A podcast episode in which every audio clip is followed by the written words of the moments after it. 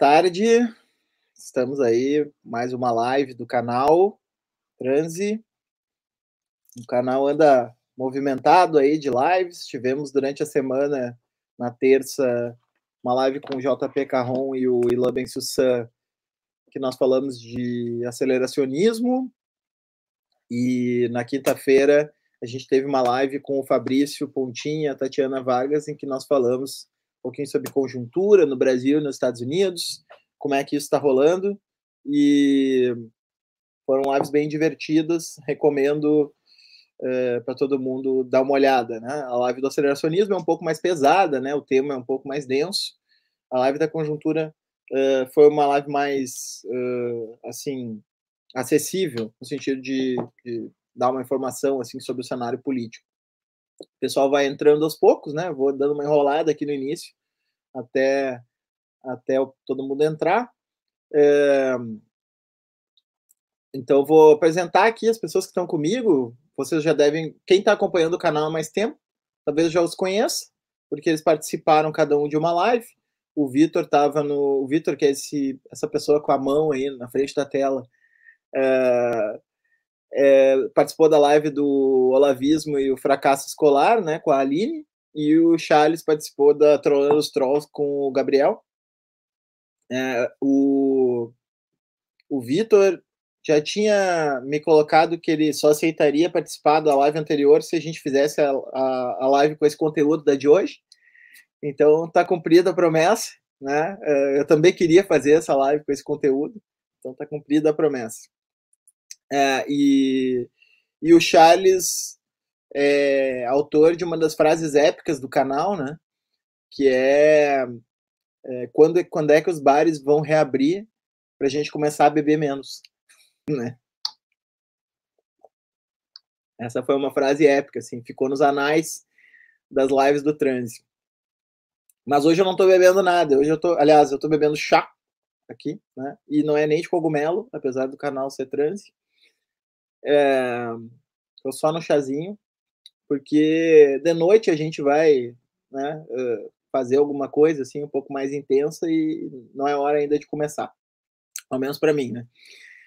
É, ou não, né? Nunca se sabe. Enfim, é, o Vitor não gosta muito de ser chamado de Caio Coppola, parecido com o Caio Coppola, né, Vitor? Mas o nosso público já estava dizendo que tu é, é muito gatinho. E, e o Charles. É, e o Charles, que é o maior guitarrista aí da, do universo filosófico, né? Eu já tenho múltiplas referências de cada um, eu dei aí para começar a live. É, hoje, excepcionalmente, eu vou. Hoje, excep... Oi, Guilherme. É, hoje, excepcionalmente, eu vou fazer uma apresentação um pouquinho mais, mais demorada de cada um, sem currículo e cargo, assim. Mas, uh, como a gente está falando de filosofia da biologia, ou melhor, de humanidades e biologia, eu acho interessante que cada um coloque assim uh, como que o seu campo de estudos, né, sua pesquisa uh, atual ou passadas se encaixa nessa temática e por que, que a gente está fazendo essa live aqui. Eu ia fazer isso eu mesmo, mas quem sabe cada um faz por si essa apresentação Uh, vou começar por mim mesmo, tá? Antes de passar para vocês. Uh, eu sempre tive bastante ressalvas à entrada da biologia das ciências naturais uh, no debate das humanidades, mais especificamente da filosofia, que é minha área. Mas essa temática bastou, mudou bastante quando eu, a partir de dois acontecimentos, né? Um é a chamada virada especulativa e todo o retorno da ciência que ela, ela produziu em alinhamento com o materialismo, e o outro foi a aproximação do pensamento da filósofa Catherine Malabou, que acabou sendo minha co-orientadora de doutorado, que parte muito de neurociências e de biologia para pensar os fenômenos sociais, os conceitos filosóficos e assim por diante. Então, uh, eu posso dizer que o meu pensamento se transformou, deu um cavalo de pau aí no meio do caminho, de uma total aversão da biologia, da entrada da biologia, sempre com aqueles tipos de argumento, reducionismo, determinismo, que a gente vai abordar aqui, para uma adesão ah, entusiasmada da entrada da biologia nas ciências humanas. Tá? Então, essa é a minha perspectiva. Vamos começar com o Vitor, quem sabe?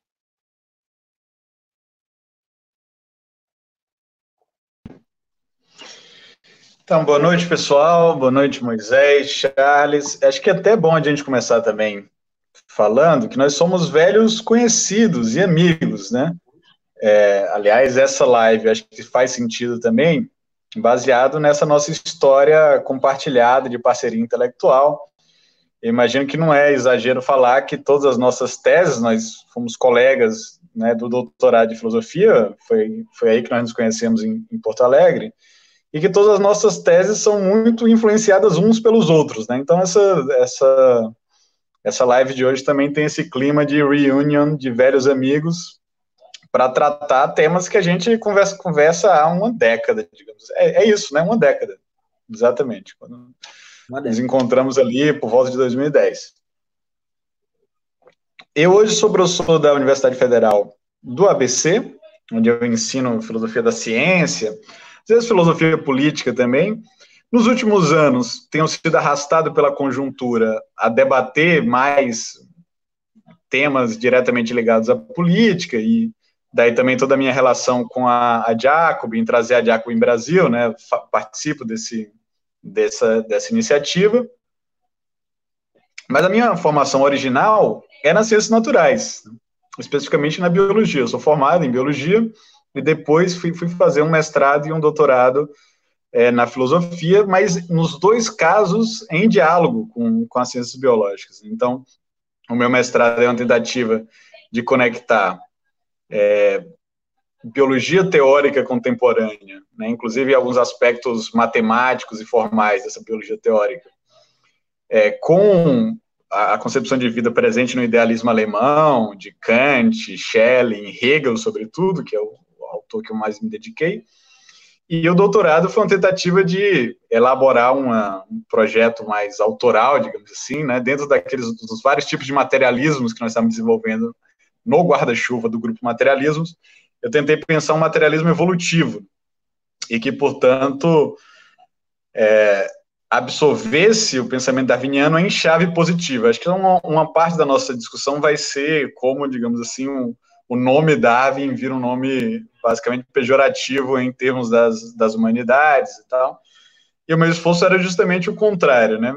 Tentando é, traçar aí um, uma trama de várias, várias tradições intelectuais, com uma simpatia que me é própria aos materialismos marxistas, né? Que é uma, uma, uma boa parte da minha, da minha herança teórica mas pensando que um materialismo, para ser efetivamente materialista, ele tem que ter um elemento naturalista também. Né? Então, acho que um materialismo que seja inteiramente hostil e avesso às ciências naturais e não esteja disposto a falar de uma natureza pré-humana ou uma natureza indiferente aos seres humanos, não é, ao meu ver, materialismo o bastante. E eu acho que esse tema se torna relevante do ponto de vista contemporâneo, porque a gente cada vez vê mais a intrusão dessa natureza monstruosa no sentido de indiferente ao ser humano, não uma natureza que é anti-humana, mas uma natureza que está fazendo coisas para além do bem e do mal em termos dos negócios humanos. Assim. Às vezes em interação com a gente, né, como é o caso, por exemplo, de toda a discussão do antropoceno, capitaloceno, mudanças climáticas e tal. Então, como o nosso metabolismo natural tem efeitos colaterais, consequências não intencionais naturais que de repente bagunçam o nosso terreno, mas também lembrar que tem uma série de atores, seja agentes ou até objetos inanimados mesmo, porque eu, eu me filiaria à ideia do inanimismo originário, digamos assim, né? Essa é uma discussão filosófica também que a gente pode ter, mas existem é, agentes e objetos que são inumanos, são indiferentes aos seres humanos, entre eles a multidão de vírus, bactérias ou meteoros que circulam por aí, de repente bagunçam o nosso coreto, né, desfazem as nossas festas. E acho que essas intrusões do natural devem ser encaradas em termos inumanos mesmo. Né? Eu não acho que. E acho que isso talvez seja uma, uma, uma fragilidade de certa perspectiva das humanidades, né, de sempre pensar os efeitos da natureza como co-constituídos pelos símbolos humanos. Claro que a natureza aparece para a gente a partir da nossa experiência simbólica, mas isso não quer dizer que os processos naturais não sejam independentes, indiferentes das nossas interpretações simbólicas também. Né? Eu acho que, é, pelo menos, um materialismo naturalista teria também que levar isso em conta, né? a atividade dos, dos agentes e objetos que não ligam para os nossos negócios. Charles? Buenas, boa noite aí, boa tarde, boa noite, sei lá, Moisés, Vitor, uh, pessoal da live aí, a galera que está assistindo. Uh, é realmente é, estava pensando que é uma década, uma década já de tipo de interlocução ou de, enfim, montamos várias coisas juntos também. O próprio grupo Materialismo saiu desse dessa interlocução e realmente os trabalhos nossos acabaram que uh, sendo reflexo desse nosso dessa nossa conversa. Tipo, vocês estão falando e eu tô, para mim é o, o que vocês estão dizendo é o meu pressuposto também.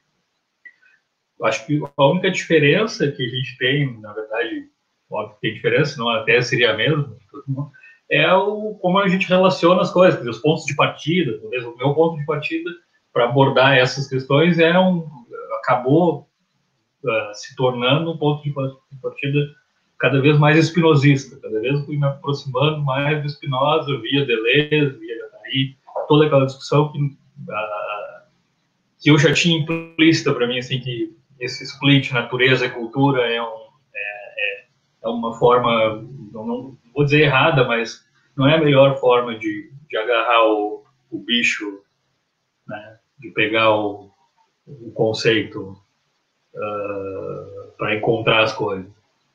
Eu acho que esse é o ponto de partida. Essa ideia mesmo que o, que o Vitor estava falando, do, da ideia de que, uh, aliás, até como provocação mesmo, né? Ao invés de usar a palavra natureza para provocar, você pode usar a palavra Deus, né? Deus como indiferente, né? É, o Spinoza faz essa brincadeira, né? Deus ou a natureza. A natureza é indiferente, não está nem aí para nós. O, o, Deus do, do da, de quem cristãos ou de qualquer outro também seria um Deus indiferente, né? Não é bom nem mal, não é não, não é justo nem injusto. É o que é. A natureza é isso, né? A natureza é o que é. Óbvio que, como o Vitor falou, a gente procurar dar, procura dar conta dela a partir dos, dos do, do, nosso arsenal simbólico. Isso é outra coisa interessante do ponto de vista epistemológico, né? Uh, como é que ela é indiferente a esse? Ela, ela, ela é indiferente, mas ao mesmo tempo ela não é, porque não tem nada para além do simbólico, uh, ou do perceptivo, ou do, ou do sensorial. Né? A gente acaba. É aí que as coisas confluem, é aí que você não, pode, não, não, tem como falar num split, porque uh, quando você refere que ela é indiferente, você está usando símbolos. Esse acho que é, é o, o, grande ponto onde natureza e cultura não são, uh, elas são, digamos assim, bom, você não tem como desconectar uma da outra. Agora, o ponto é, uh, apesar de eu ter essa, digamos, uh, ser originário desse campo, que é um campo mais, digamos, que faz a crítica às ciências, né, um campo, digamos, mais culturalista e tal, uh, muito cedo eu comecei a me dar conta de que não tem como fazer filosofia, não tem como fazer, como abordar epistemologia ou ontologia sem sem uh, usar a ciência. Sem, não dá para você ficar numa filosofia da linguagem só somente, ou você ficar numa crítica ao cientificismo. Você tem que usar a ciência assim para fazer, fazer filosofia. É, esse sempre foi o meu, o meu mote, assim, que levou cada vez mais aí para esse lance da. Minha tese foi, no final das contas, em filosofia da consciência, não necessariamente filosofia da mente, mas filosofia da consciência, e com um viés, acho parecido com o do Vitor, mas eu uh, uh, foquei mais no emergentismo, né, o materialismo. Final das contas, a gente acaba falando em tá todo mundo falando em materialismo aqui, né? Essa live vai virar um materialismo. já a tônica já foi dada aqui. Eu sempre abordei, abordei as questões mais por essa, acho que a gente vai ter oportunidade de discutir mais a fundo, mas por esse viés emergentista, né? descontinuidade na natureza. O que tem uma relaciona diretamente com a ciência, com a visão predominante na ciência, com o atomismo, né? é, buscando esse referencial na discussão da ciência sobre o que, no final das contas, é se a matéria é redutível, se é redutível, se, ela, se propriedades novas emergem a partir da matéria inerte, etc. Acho que é isso. Beleza. Vamos começar pelo começo, então. Na verdade, não é o começo, né? É já o meio, mas vamos começar assim.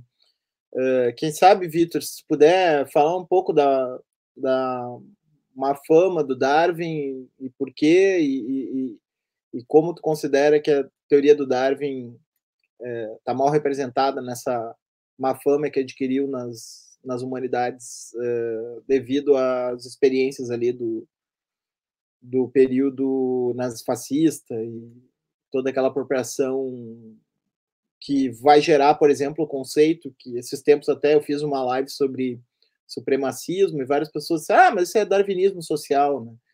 Eu disse, não, tá, tudo bem, é o que vocês chamam de darwinismo social, mas eu não gosto dessa expressão porque eu acho uma sacanagem com o Darwin é, colocar o nome de darwinismo é, nisso, né? É, mas é isso mesmo que vocês estão falando, só que eu não gosto do nome, né? Então vamos só trocar o, como diz no direito, né? Vamos trocar o nome em júris, né? O nome do, do instituto e, e, e, segue a mesma ideia. É, podia começar essa história, Vitor, para nós?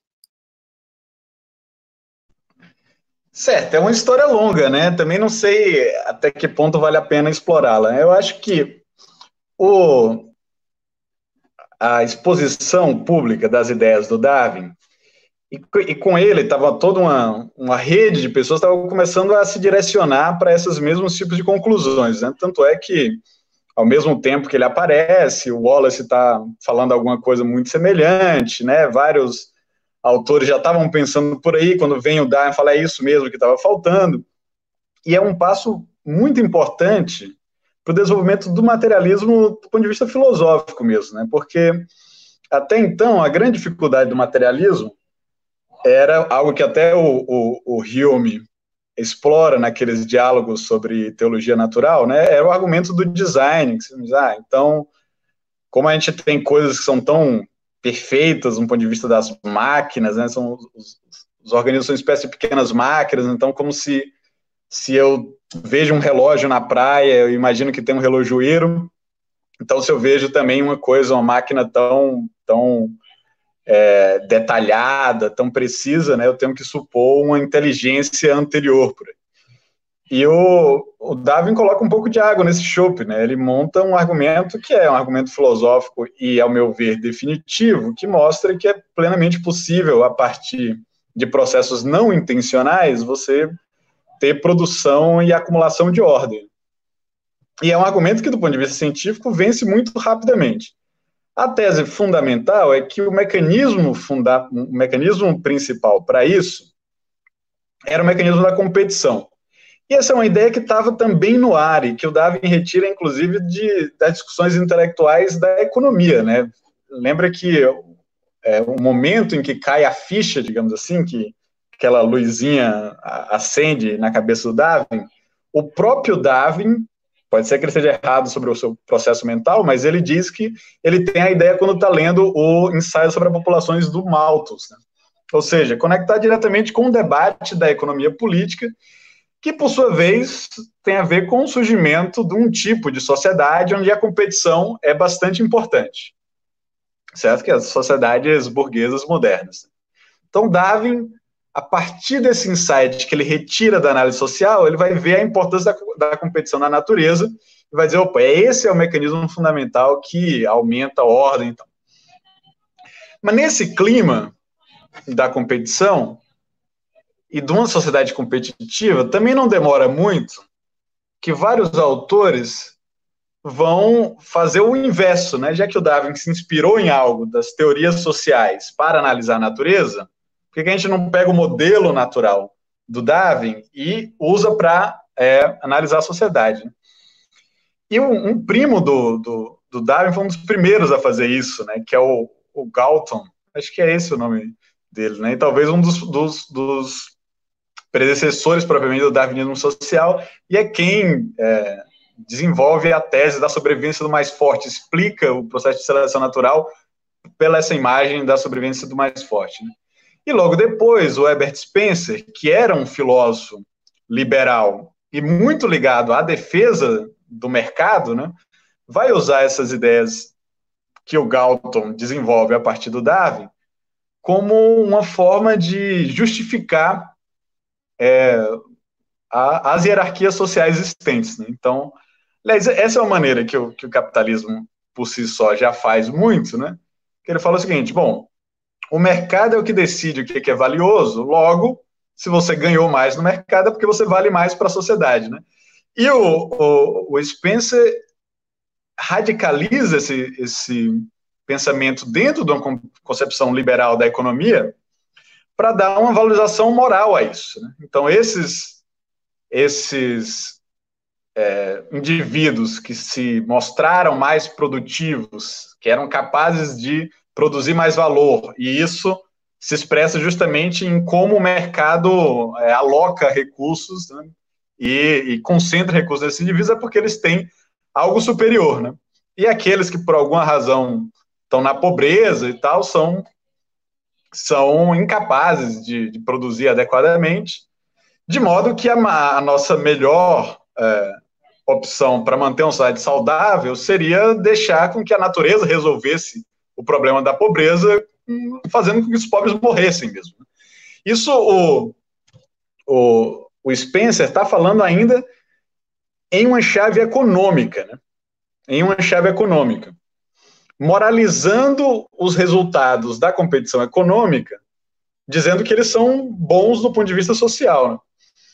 Mas é evidente que a partir do, do século XX, essa interpretação vai é, ser levada para o elemento da, da questão racial, que era uma, algo bastante discutido por várias linhas políticas, né? Eu diria no começo do século XX e, e, no, e no entre guerras também, não só pelo nazismo, né? Claro que como o nazismo foi talvez a, a mais monstruosa e, e e desumana aplicação desse princípio, ele levou a maior parte da culpa, né? Mas a verdade é que entre os liberais e entre muitos daqueles do, dos, dos grupos chamados progressistas, a discussão sobre eugenia era bastante forte. Nos Estados Unidos também, né? Aliás, várias técnicas e, e práticas eugenistas, os, os alemães né, acabam copiando dos Estados Unidos. Ou seja, a ideia aí seria não tanto a análise econômica, como a ideia de que a unidade fundamental da história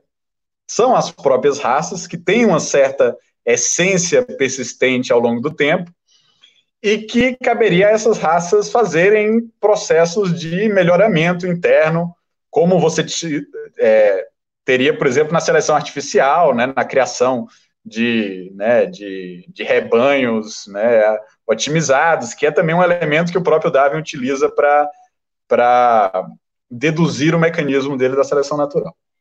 Então, isso era, era uma, uma discussão muito corrente, não apenas na, na direita reacionária, como em alguns elementos do progressismo. Né? Aliás, é a, o próprio debacle é, nazista, né, a derrota dos nazistas e a revelação dos horrores do nazismo, que dá à eugenia um mau nome e, e, e joga todas essas discussões né, é, para uma, uma, uma total desmoralização.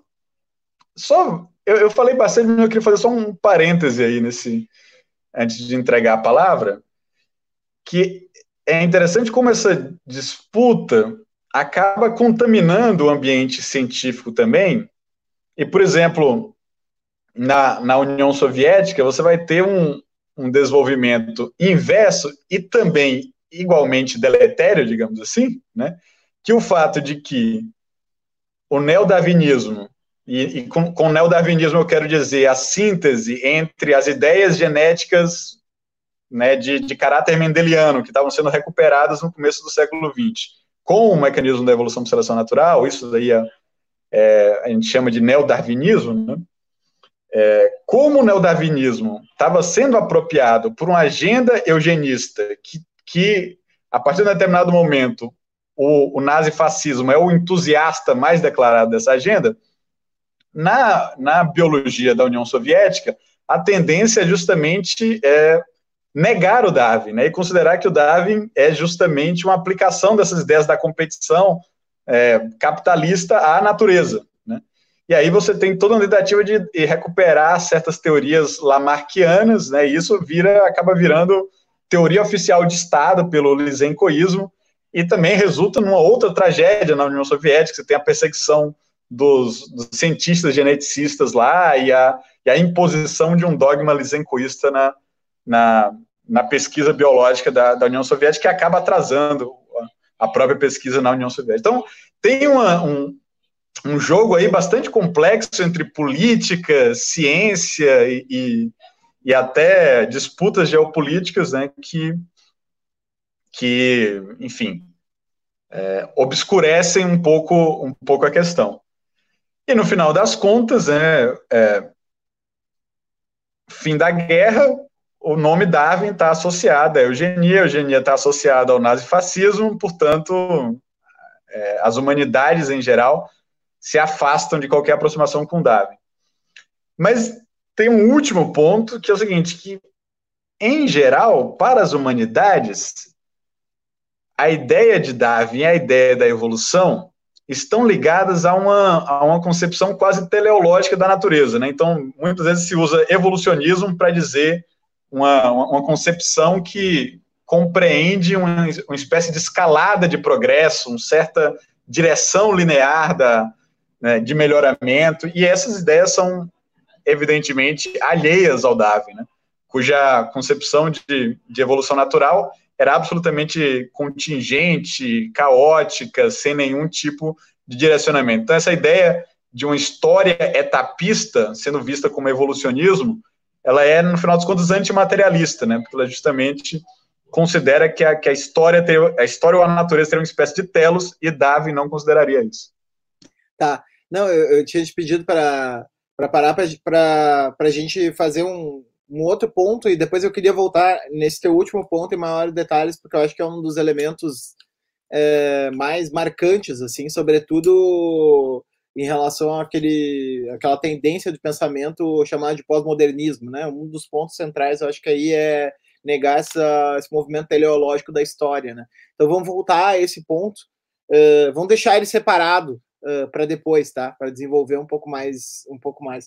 Uh, em relação, uh, fiquei pensando duas coisas enquanto falava, né? Uma é que me parece que essa questão da raça tem uma longa história, né? O próprio Michel Foucault, no Em Defesa da Sociedade, trouxe essa ideia, né? De que o modelo de história nem sempre foi consensual, né? Ele muitas vezes foi conflitivo e que a ideia de guerra de raças seria, digamos assim, a, a, a, gênese histórica do, da, da, depois da luta de classes, né, entre outras uh, visões mais conflitivas de história, mas também que, por outro lado, a raça ela ocupava para o positivismo científico uma, uma possibilidade de transplantar os métodos das ciências naturais para as humanas. Né? Quer dizer, uh, se eu trabalhar com o conceito de cultura, com o conceito de, eh, enfim, instituições, esse tipo de conceito, eu vou estar tá com algo muito indeterminado. Então, a raça era uma tentativa de naturalizar também esses fenômenos uh, pelo positivismo, né? Foi, foi, foi um primeiro gancho.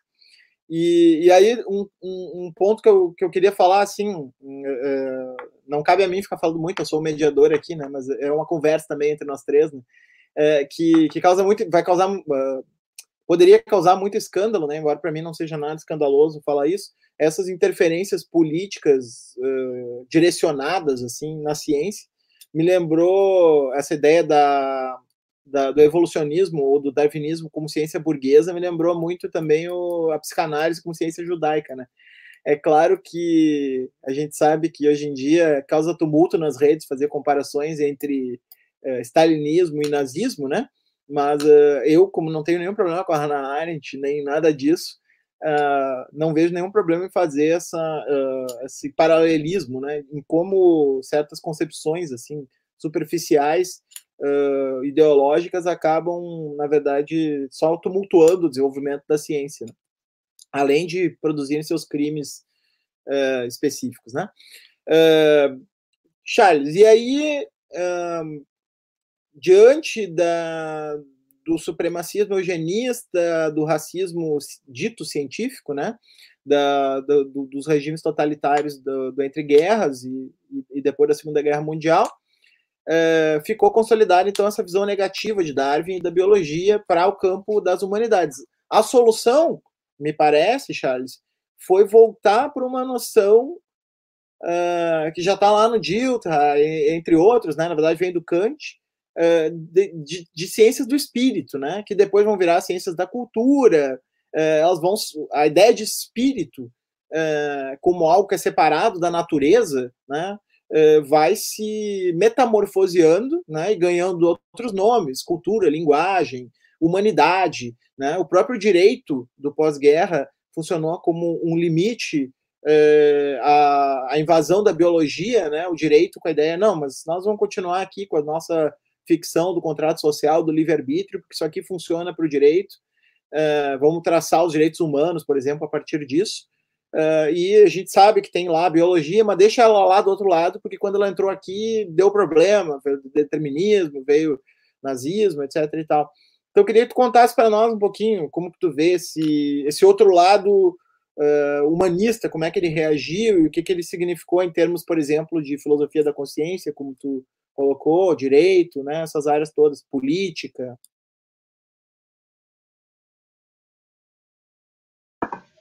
Então, eu acho que tem sempre, sempre temos esse no, no horizonte esse elemento uh, essa re, possível retomada do, do, dualismo. Né? Em ciências, a gente, na, nas ciências, eles costumam achar, considerar tranquilo que nas ciências da na, neuro, na neurobiologia, nas neurociências, é, não é um problema para eles o, dualismo né, de propriedade, só para quem não está familiarizado com o debate para colocar as coisas em termos simples. Dualismo no sentido de que existem duas ah, propriedades distintas da matéria, uma corpo e a outra mente, a alma, o espírito, a, a condição, a, uma, uma, uma, a, própria cultura seria algo descolado do, do, do da, da, da, materialidade do corpo. Né? Então a gente tem essa separação corpo Obviamente que nas, na, na, nas neurociências, na, na, neurobiologia, isso não é um problema no horizonte. Não, não existe esse problema do dualismo. Não existe uh, enquanto desejo deles, mas ele é um problema que está sempre rondando ele. Né? Se você for numa faculdade de medicina, por exemplo, está certo que não dá para comparar a medicina com, com, com, neuro, com, com neurobiologia ou neurociência, a medicina, os primeiros anos de medicina vão ser mais voltados para a prática, enfim. Mas, de qualquer forma, se você for perguntar para pessoas que, que, operam no corpo, né, tem o corpo enquanto objeto de, de, de, não só de pesquisa, mas objeto de intervenção, de resolver problemas do corpo, se isso é incompatível com a crença numa mente fora do corpo, uma substância segunda, a maioria das pessoas eh, tem isso bem dividido Eu acho que isso é um pouco do cartesianismo, inclusive, né? O Descartes tinha esse... Descartes era um físico, era um... Era um uh, praticava fisiologia e ele, enfim, né? Eh, era um dualista, a ponto do Gassendi tirar onda dele, né? Muito, tirava onda direto dele. Tem um tem um livro, tem um livro do Descende que é comentários, acho que as meditações, se não me engano, que ele chama, jocosamente chama o Descartes de O Mind, O Mind. Tipo, dizendo, cara, tu, tu é um materialista, o que que acontece contigo que na hora do vamos ver, tu tem que tu cai para o lado do, de, que, do, de que existe uma substância apartada da, da matéria, que é a mente. Então, quer dizer, eu estou dizendo isso para ilustrar como uh, esse é um problema, é uma solução para um, um problema. Cada vez, então, que você tem um, pelo menos como a forma como eu penso, cada vez que você tem, você identifica um, um, um problema, uma falha, entre aspas, no cientificismo, você apela para o lado do, do, então, do, dessa substância apartada né, da, da matéria. O culturalismo, eu acho que tem. Uh, o humanismo uh, tem essa, essa, essa pretensão, eu não sei se bem elaborada, mas essa pretensão de fundo de ser algo uh, no sentido de que estamos acima de todo de todo o resto que não tem, que não se preocupa com valores, né? que não tem escrúpulos, porque no final das contas tem essa imagem do cientista que é o cara sem escrúpulos, né? Que acho que decorre daí também, né? Decorre dessa, decorre dessa, desse ápice do eugenismo que não é só como o Vitor falou, não é uma o eugenismo era no, na década de 20 do século passado era tipo, quase que um consenso, acho. Né? Tinha, no Brasil tinha eugenistas, Monteiro Lobato era eugenista. Era uma coisa que... Uh, mas então, quando você tem, essa, você tem essa ideia de que a ciência é aquela coisa sem... Uh, ela está tratando de fatos, né? e você puxa as humanidades enquanto não, mas aqui nós temos valores né, uh, importantes que só nós podemos dar é, é, é, a palavra está conosco, né? A palavra está conosco. E muitos, muitos, muitos uh, teóricos uh, criticam até o. Olha, veja bem, não, não, eu não estou. A crítica aqui não é uma. Quando eu falo isso, não é uma crítica aos direitos humanos, como a direita critica os direitos humanos. Né? Por, por por ser aquele, aquela crítica rasteira, direitos humanos, depois para é, defender bandidos, não, não é isso. Eu digo, muitos teóricos criticam as, os direitos humanos, as teorias dos direitos humanos, justamente por ter essa pretensão de, de cima do, do, do, do céu, do, da, dessa coisa que a gente não sabe o que é essa propriedade, querer organizar a materialidade das relações a partir de princípios abstratos, né? como se eles não tivessem um, um, um, um substrato, uma infraestrutura material. Acho que esse é o, é, acho que essa é a maior, uh, esse é o ponto de partida né, de, de, de, qualquer crítica ao a, a essas teses que, que que procuram uma saída, digamos, exclusivamente pela cultura, um certo culturalismo, né? É, e no final das contas é aquela saída que eu chamo de saída emergentista, né? Você não, não, não se trata de negar que exista, que exista a possibilidade de, de, de, de, de valoração ou mesmo de, formação de uma uh, daquilo que a gente chama de consciência, consciência, simbolismo, linguagem, etc. Uh, agora, isso parte da materialidade. Essa, essa a existência da, da, das relações culturais, elas são materiais, elas têm uma inscrição material. Elas emergiram de propriedades. Aí, claro, aí, eu, aí é o ponto que eu, talvez a gente tenha que discutir isso. Existem mesmo propriedades, porque na, na, na ciência é, é essa discussão. Existem propriedades emergentes de algo, de uma camada da realidade uh, é possível surgir uma outra camada que seja independente daquela camada anterior, ou seja, uh, independente não seria a palavra, inaudita, em algum sentido, na, na, na, ciência, na dureza da ciência mesmo, até, até a biologia é negada. Né? Do ponto de vista do, da, da, da, ciência dura, digamos assim, a física, a biologia é uma coisa que está aí, que está dando conta da realidade por enquanto, porque a gente ainda não teve o, o não tem o, o, cabedal necessário para deixa ela funcionando enquanto ela dá conta porque não existem, tudo é redutível. Né? Uh, essa é uma outra discussão. A, a minha discussão é: existe, uh, se teria como dar conta das organizações, uh, das sociedades, das organizações políticas, sociais, etc., a partir dessa perspectiva emergentista, sem ter que apelar para algo, uma cultura separada do, da, da materialidade, Acho que esse é o ponto essencial, assim, até para entender. Acho que o, o, próprio direito, cara, o próprio direito é, é, é interessante abordá-lo ele enquanto fenômeno que emerge, né?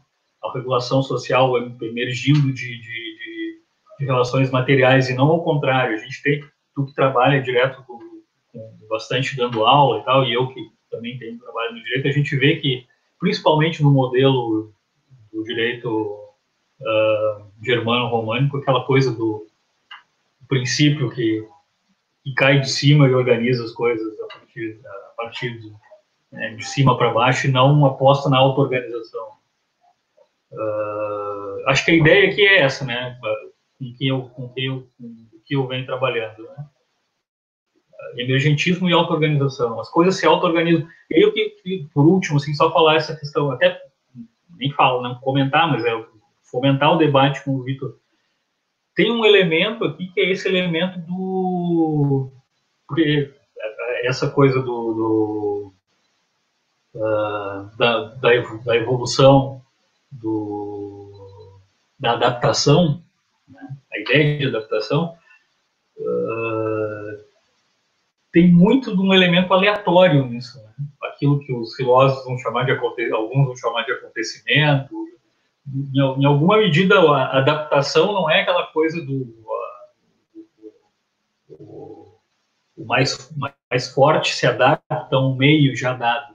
A adaptação tem, tem a ideia de nicho aqui a partir de, de uh, elementos aleatórios dentro do próprio nicho que vão selecionar coisas que não, não, é, não tem uma teleologia aqui dada. Você pode, a partir do, do, do, do nicho, surgirem coisas que, que vão desembocar ali, que ali vão, vão se tornar outras, não?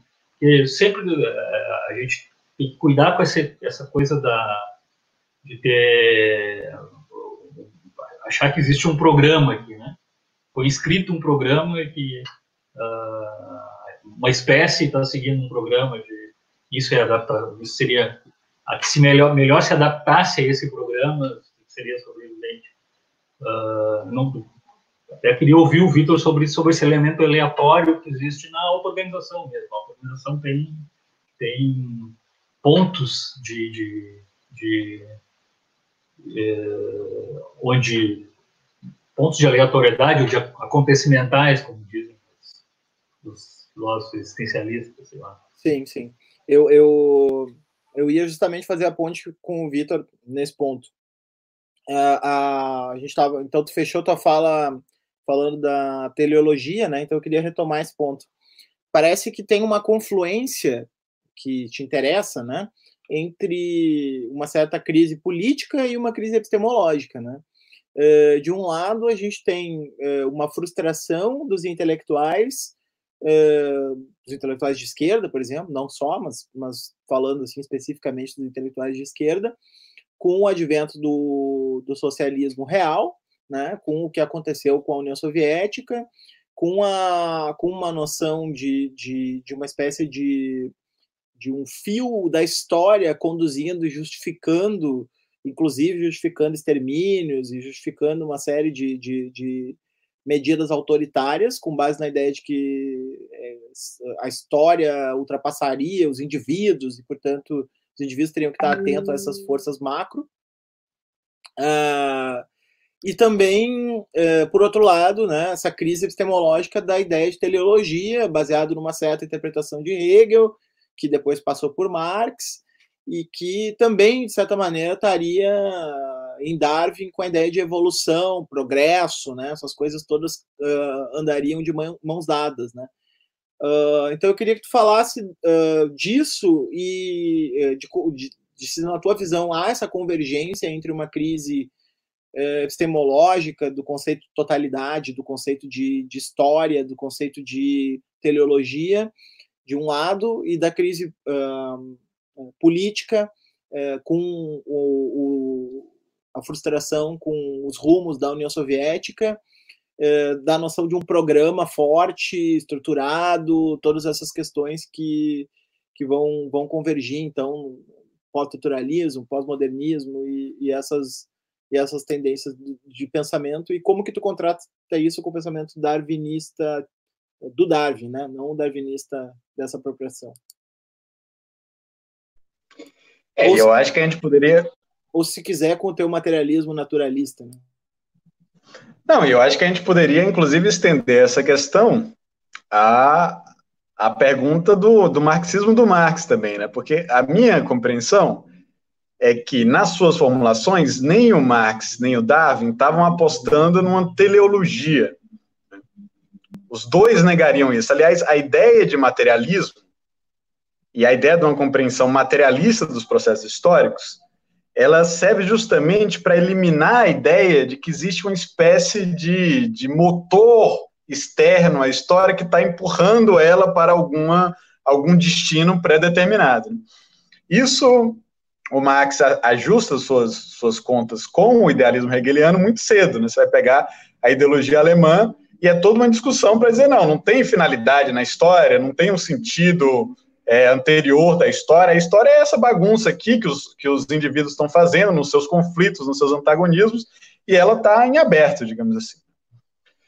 E eu diria que o, o Darwin entende o, pro, o, processo de evolução das espécies da mesma maneira. As espécies não estão indo em uma direção melhor, elas não estão obedecendo a um determinado plano. Na verdade, a gente poderia encontrar essa teleologia no Lamarck, né? O, o que diferencia fundamentalmente a concepção darwiniana da concepção lamarquiana não é como a gente geralmente vê nos textos, é, nos livros textos, a, a, polêmica sobre a, como é que é, herança de caracteres adquiridos ou não. Até porque o, o, o Darwin achava que existiam caracteres adquiridos também. Né?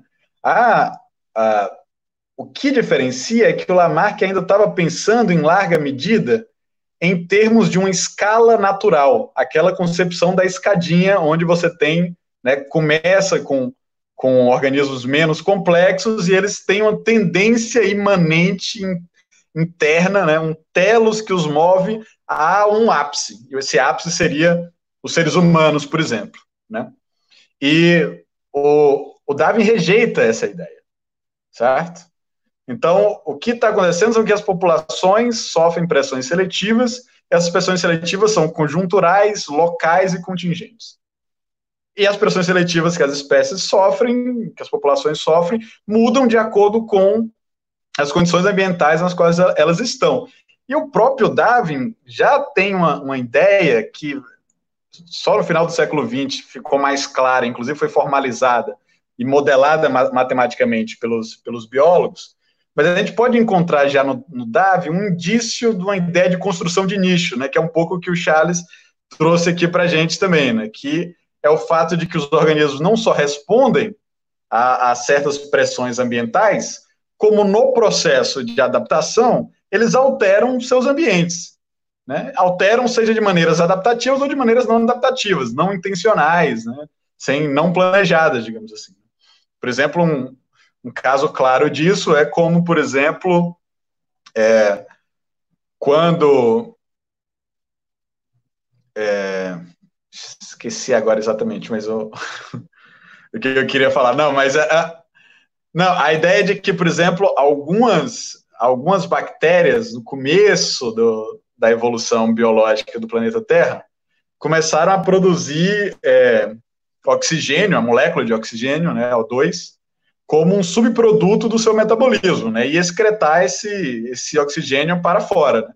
E o resultado disso é que, eventualmente, a, a composição da atmosfera da Terra foi alterada pela atividade biológica. Não porque esse era o destino da Terra, ou porque esses organismos queriam alterar a atividade biológica, mas como resultado das suas adaptações locais. O problema é que isso cria novas condições ambientais a qual essas populações agora precisam responder, porque o oxigênio é algo tóxico a essas, a essas, a essas populações, e a partir daí, a partir desse aumento de uma presença de, de oxigênio na atmosfera, você tem uma nova pressão seletiva para fazer alguma coisa com, com esse oxigênio, e aí você cria todos também os mecanismos bioquímicos de, de respiração orgânica, né, de uso do oxigênio para quebrar outras coisas, ou seja, uma resposta a uma pressão seletiva que foi criada pelo próprio pela própria evolução da vida. Mas em vários momentos você tem coisas malucas na, na biosfera, que é, sei lá, uma espécie sai do controle e ela é, acaba produzindo desequilíbrios ecológicos e isso gera uma camada de extinção,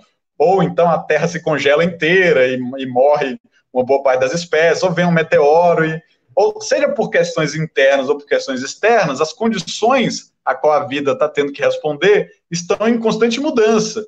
E o que é melhor ou não para favorecer a vida depende dessas condições historicamente e geograficamente situadas. Né?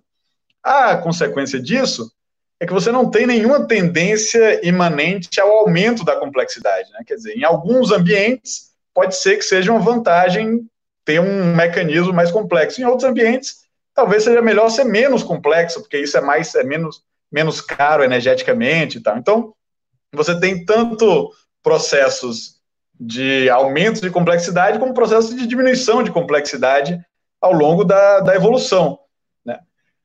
Eu, eu, queria só terminar com uma, com uma certa provocação, porque talvez de nós três aqui, eu seria, a partir de uma posição materialista, o mais humanista, que é quem colocaria um maior acento na excepcionalidade de uma espécie particular, que é a nossa, a nossa espécie. Eu, eu sempre tentei produzir, nesse processo de desenvolver um materialismo evolutivo, o que poderia ser uma antropologia filosófica naturalista.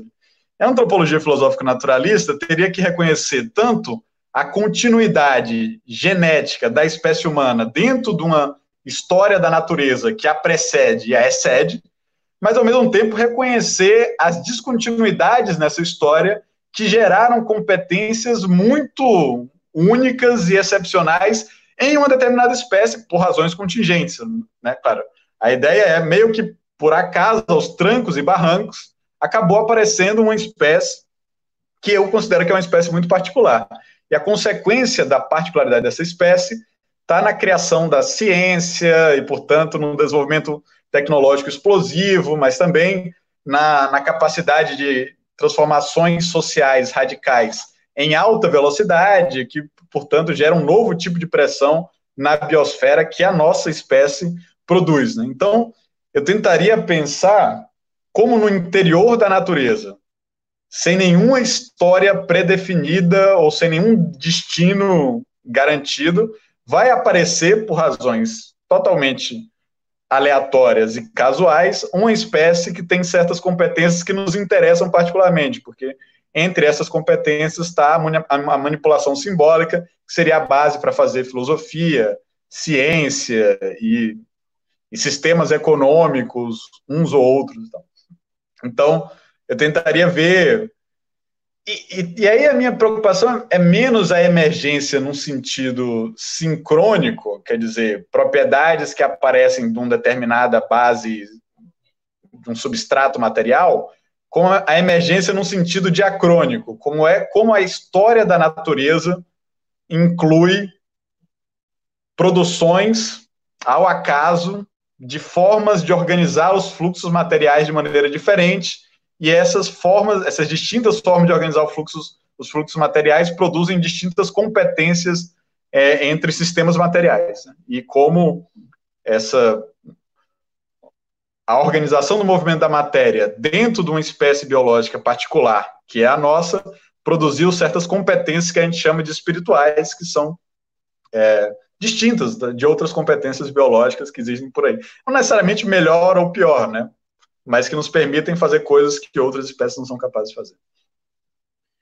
Uh, esse conceito de emergentismo sincrônico, para mim, parece um oxímoro, assim, né? No sentido de que não consigo imaginar um emergentismo que não seja diacrônico. É, como é que vai emergir sem temporalidade? Né? Eu não, não, não sei se eu consegui entender muito bem o que, que, tu, que, que tu quis caracterizar como, como emergentismo sincrônico. Para mim, todo emergentismo é diacrônico. Não, não, não enfim, as palavras, para mim, pode Para mim também, mas essa não é a posição dominante na, na literatura filosófica a respeito de emergência. Uhum. Então, uh é óbvio que eu essa pergunta suculenta aí do, do Vitor, eu fico louco para responder aqui. Mas, Charles, faz o teu comentário, depois eu respondo o Vitor. Eu, eu e o Vitor uh, concordamos em um monte de coisas, e nessa, nessa coisa aí específica a gente tem posições radicalmente antagônicas. Não sei, não sei se de repente eu comento a minha, que é radicalmente inversa à do Vitor, e depois o Charles faz um, uma mediação entre nós. A gente gira. Faz uma síntese dialética depois é, do Charles. É, é. o Charles, que é meio delesiano, vai ficar puto com essa história de síntese dialética. É, o, então, eu, eu, eu acho que tem vários problemas com, essa ideia de que uh, existe uma condição especial uh, humana é, claro, dá para conversar porque essa tua, essa tua tese não tem uma base teológica, né, no sentido de que foi uma gota, uma, uma gota do céu que caiu e criou o espírito, né, e nos fez diferentes das demais.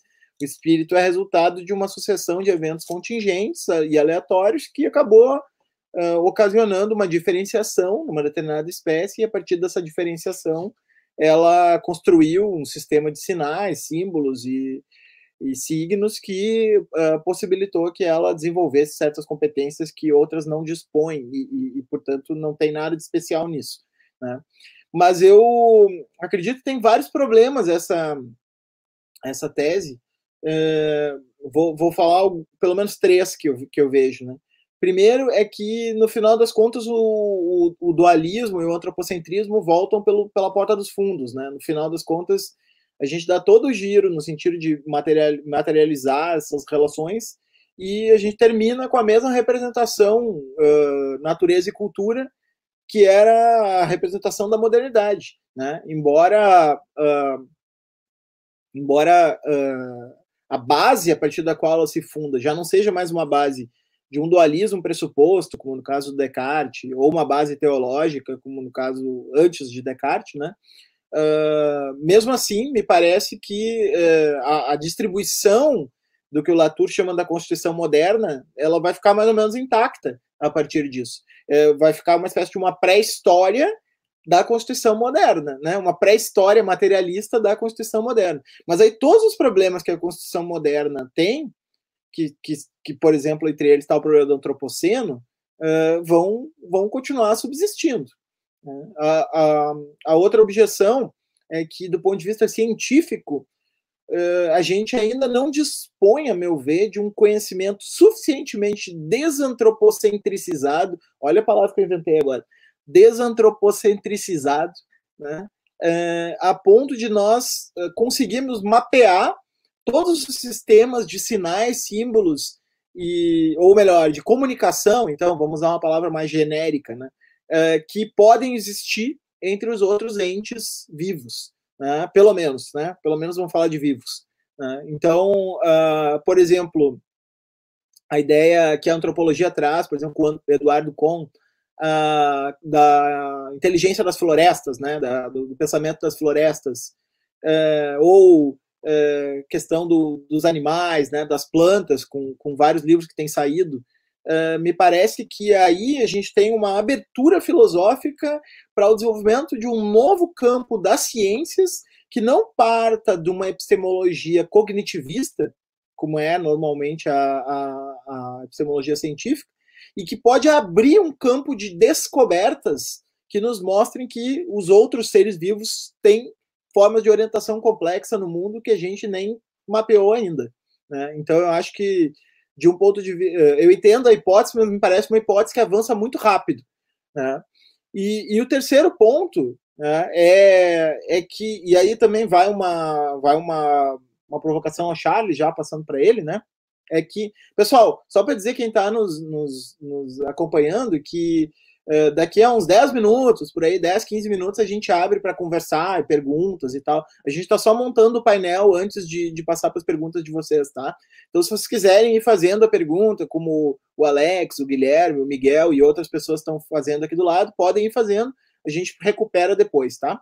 Uh, e o terceiro argumento é que me parece que essa noção uh, de uma história natural ela é muito interessante né? Ela mostra, inclusive, que a ideia de história é, é totalmente o oposto do que a, a visão teleológica de história sustenta. Né? Na verdade, a teleologia é uma negação da historicidade. Né? E, e justamente o que um certo marxismo encardido assim e velho é, sustenta como historicidade é a negação dela, porque é uma espécie de controle a partir de um esqueleto teórico dessa dinâmica aleatória e caótica que, que formada por uma sucessão de contingências, que é a história. Né? Então, uh, a história, ela, ela é efetivamente, uh, digamos assim, uh, antimetafísica, segundo aquela ideia mais platônica de metafísica, né, que, que, que, ficou. Embora a gente possa pensar em novas metafísicas, não tem nenhum problema com isso, muito antes pelo contrário, até escrevo, inscrevo meu projeto nesse, nessa ideia. Uh, e, mas qual é a minha objeção? é, a gente não pode trabalhar com uma história unidimensional, né? é, no sentido de que tem, tem, senão a gente vai cair numa espécie de fisicalismo aí, né? De que para usar a linguagem do Marcos Gabriel, por exemplo, né? Que é bem simples, é como se o mundo existisse, né? E o mundo é essa sucessão de eventos físicos que vai se desenrolando, né? Segundo é, um, um certo fio condutor e, e aí então vão emergindo novas camadas a partir do desenvolvimento desse mundo. Mas me parece que no fundo tem um mundo orientador disso. Essa é a minha objeção multinaturalista ao naturalismo. Né? Me parece que a realidade tem múltiplas camadas. Então, até a ideia, por exemplo, do dualismo de propriedades Uh, me parece que ela pode sair desse framework uh, analítico, que me parece bem pobre, assim, uma tentativa de, de levar. Eu sei que o Charles usa ele de um modo mais estratégico do que propriamente por acreditar nele, né? Uh, mas assim, por ele ainda ser refém do esqueleto cartesiano, né? A gente poderia sair desse, desse esqueleto mais pobre do dualismo de propriedades e pensar, na verdade, numa perspectivação radical da, da, da, da realidade onde, onde o plano eh, espiritual ou o plano simbólico ele pode conviver com o plano material, no sentido de que não tem um, um infraplano que abrange todos os planos. Né? E aí, então, a gente tem a possibilidade de multiplicar as concepções sobre o que é a mente, ou o que é o espírito, ou o que é o cérebro, sem a necessidade de postular duas substâncias como fazia o Descartes. Né?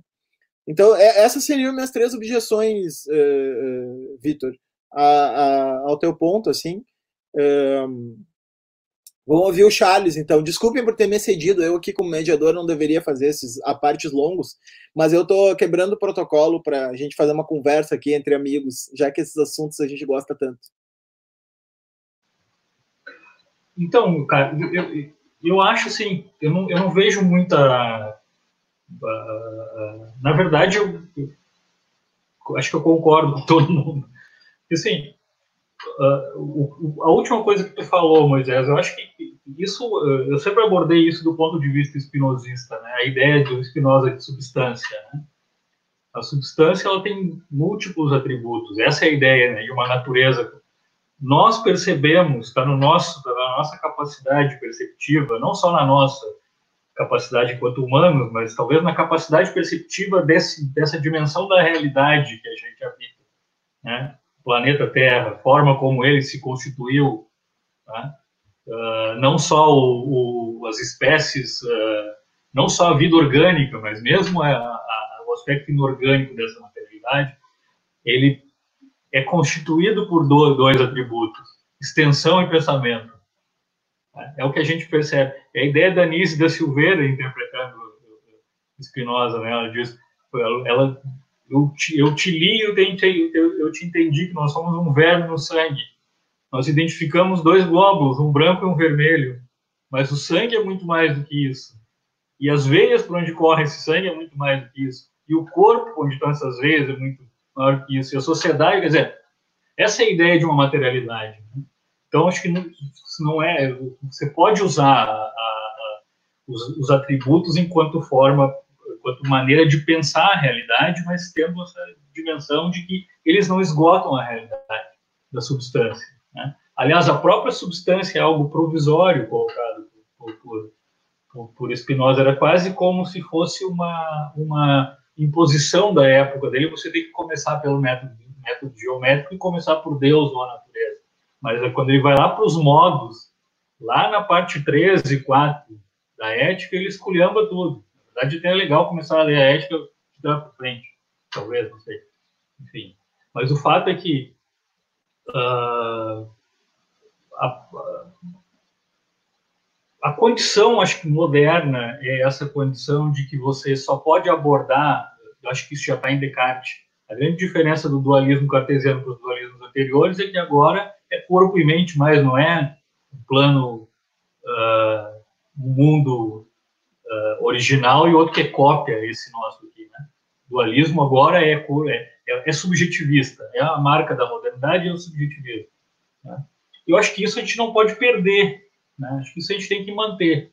A ideia de que é a partir do, das relações que a gente vai construir o todo, e não o contrário. Né? Tem que é manter é isso aí. Como é que é? Tem que manter, Tem que manter isso aí. Manter isso aí, tá ok?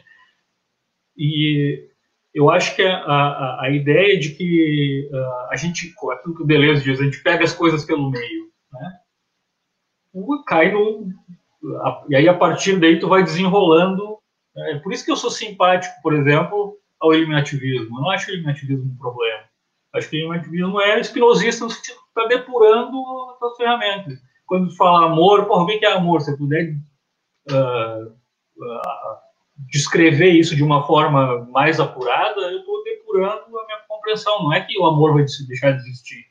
Não é porque tu descobriu que o sol não se põe que o sol deixa de existir, que o pôr do sol deixa de existir. Ele está lá e tu vai ressignificar ele na arte, no, enfim. Mas tu tem uma compreensão melhor, né? Tu acha, tu sabe que a Terra não é plana agora, eu acho que é melhor isso, eu acho. Então, uh, esse, esse ponto, eu acho que tu não, tu não precisa renunciar desse, desse digamos, do aspecto da, do, do, dessa marca da, da, da, modernidade, que é um individualismo, que é a partir do, do da, da, subjetividade, ou da, experiência de primeira pessoa, ou propriamente a ideia mesmo de, de, de, de pessoa, né?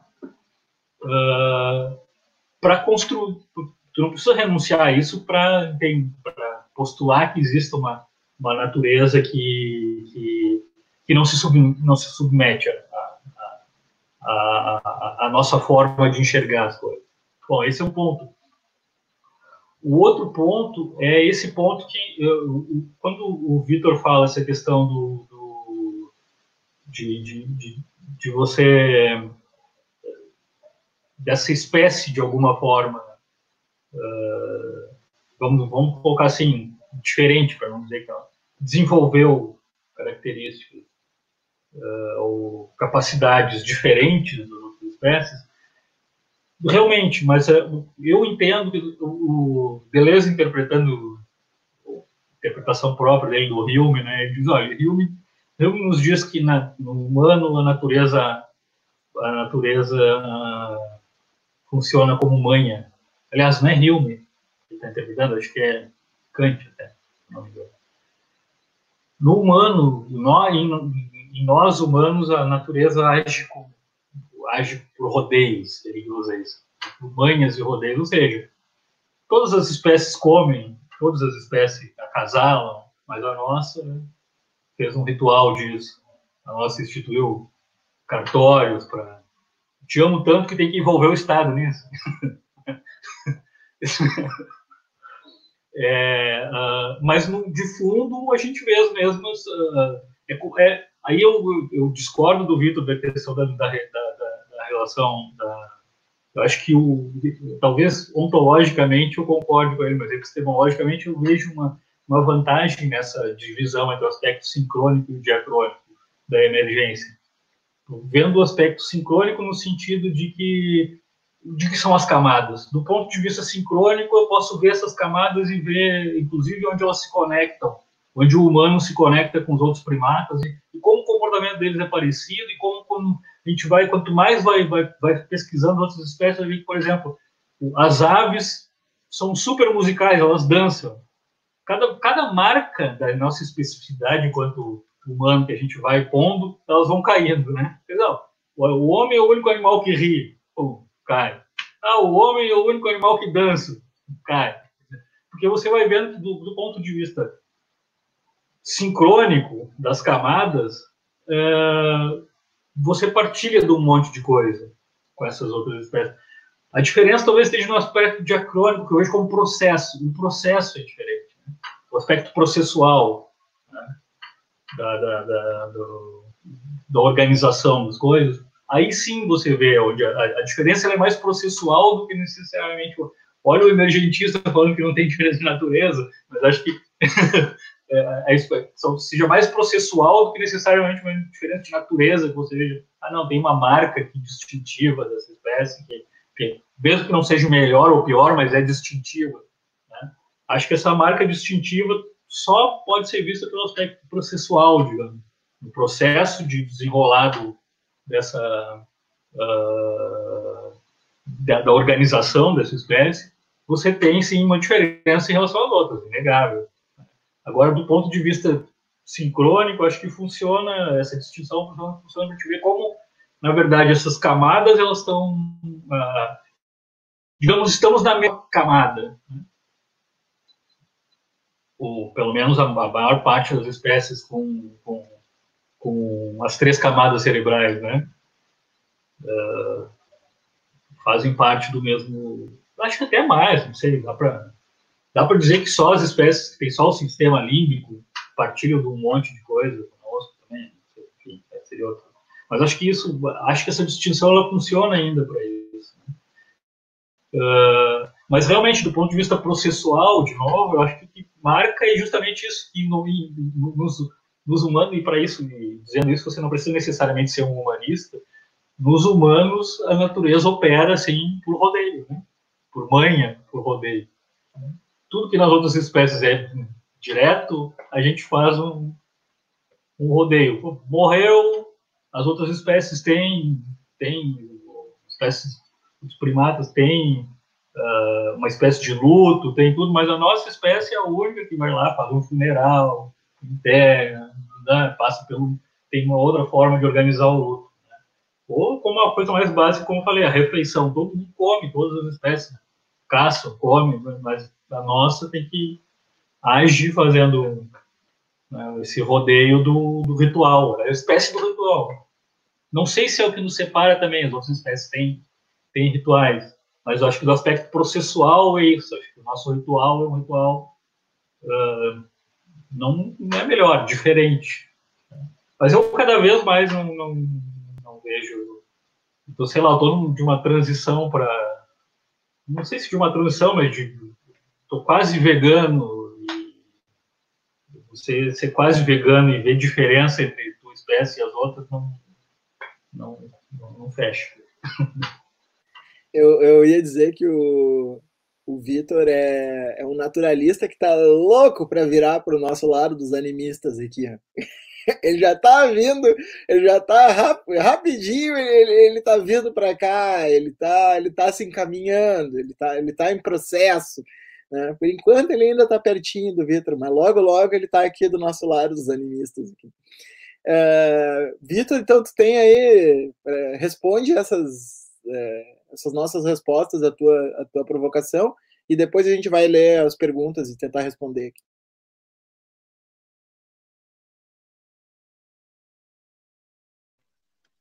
Olha, eu acho que a gente tem um, assim, um, um amplo terreno compartilhado, né? E acho que até a, a ênfase na historicidade das formas de vida, isso de alguma maneira nos une, né? Mas eu, talvez a, a minha concepção parte da ideia de que a matéria pode ser organizada de maneiras diferentes. Né?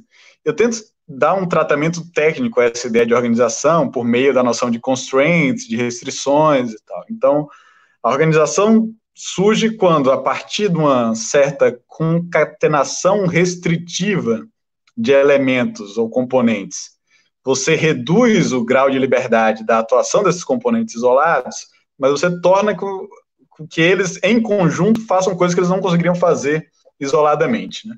E acho que a maneira como o, a experimentação organizacional da matéria explodiu foi pela descoberta do mecanismo darwiniano, que surge em condições materiais bastante específicas também. Você tem que ter algum componente que, que haja mais ou menos como uma memória, que consiga né, transmitir ao longo do tempo um determinado acúmulo organizacional. E todos essas, essas, esses truques, digamos assim, foram truques que, que essa natureza não consciente foi descobrindo ao longo da história, tateando as bordas do possível. Né? Então, onde eu insistiria na, na, importância da historicidade é que a, a historicidade pode ampliar os, os limites do que é possível, né? E, e portanto, eu trabalho com essa ideia do, do adjacente de, de, possibilidades, né? E portanto, como como as transformações diacrônicas podem tornar coisas que eram que não eram possíveis antes possíveis. Né? Isso geralmente por uma por um acoplamento ou uma expansão de formas organizacionais. Daí a minha a minha tentativa de reler o que nós chamamos de características espirituais como certas competências que estão ligadas a formas de organizações particulares. Né? E eu acho que isso é importante porque uma solução mais abertamente animista, eu diria que é uma solução muito fácil, porque ela pressupõe um bocado de coisas que eu gostaria de poder explicar, como certas competências cognitivas espirituais apareceram, né? Então, eu tento iniciar a minha explicação da maneira mais simplista possível, né, num, numa espécie de terreno quase zero de normatividade, de teleologia, de simbolismo, e ver como competências cada vez mais sofisticadas poderiam se empilhar umas nas outras. Né? E aí eu acho que isso é um, é um pouco mais elegante do ponto de vista epistêmico. Mas como eu, isso é o que nos, nos une, Moisés, né? uma, uma, uma aposta muito decidida no falibilismo, eu posso estar bastante errado com relação a essas várias coisas. Né? E eu não faço ideia aí, o seu segundo ponto eu concordaria inteiramente. Talvez seja cedo demais para mapear quais são as competências espirituais em outros recantos da natureza. E a gente não tem uma a condição de produzir um, um mapa suficientemente não enviesado, digamos assim, né? É, mas eu acho que um dos vieses que nós temos também, e esse é um viés cognitivo, é, típico da experiência, da, da experiência humana, e nós conseguimos detectar eles em um laboratório, é que nós projetamos intencionalidade com muita facilidade. Então, como a gente conhece esse, nossa, essa, esse nosso cacuete, digamos assim, de ver espírito onde não tem, eu diria que uma certa prudência epistêmica, no sentido de tentar não ver espírito onde tem, e tentar explicar, digamos, de formas não espirituais os fenômenos espirituais, é do ponto de vista materialista um, um passo mais, mais cauteloso, digamos assim. Né?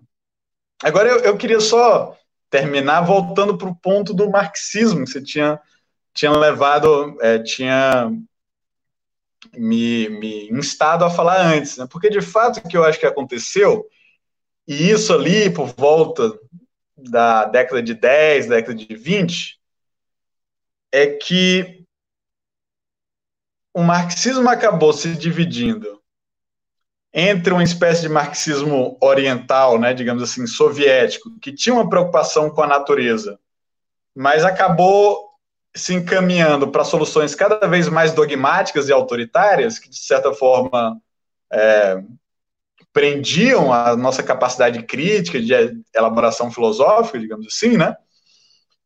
Mas tinha uma certa filosofia da natureza esquemática, herdeira da dialética da natureza engelsiana, digamos assim, e um marxismo ocidental que foi dizendo, não, a gente não pode misturar dialética com natureza, não pode falar de filosofia da natureza, ou então, ou a natureza é um objeto que é, é digamos assim, privilégio das ciências naturais, ou até a, a natureza deixa de ser um, um, um, objeto que possa nos afetar propriamente dito, porque tudo é mediado pela comunicação, pela simbolização e tal.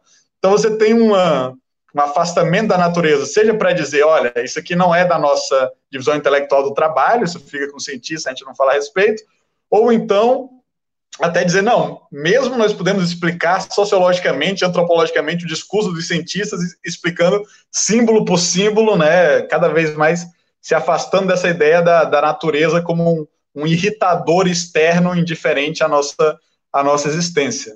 E acho que elas foram duas maneiras de, de dentro de uma certa concepção marxista, de enfraquecer a tematização teórica e filosófica da natureza. Então, acho que seria interessante, uma vez que essas duas vias me parecem colapsaram né, ao longo da década de 80, por exemplo, a, a via do Diamante, né, da dialética materialista esquemática, colapsou com o colapso da União Soviética.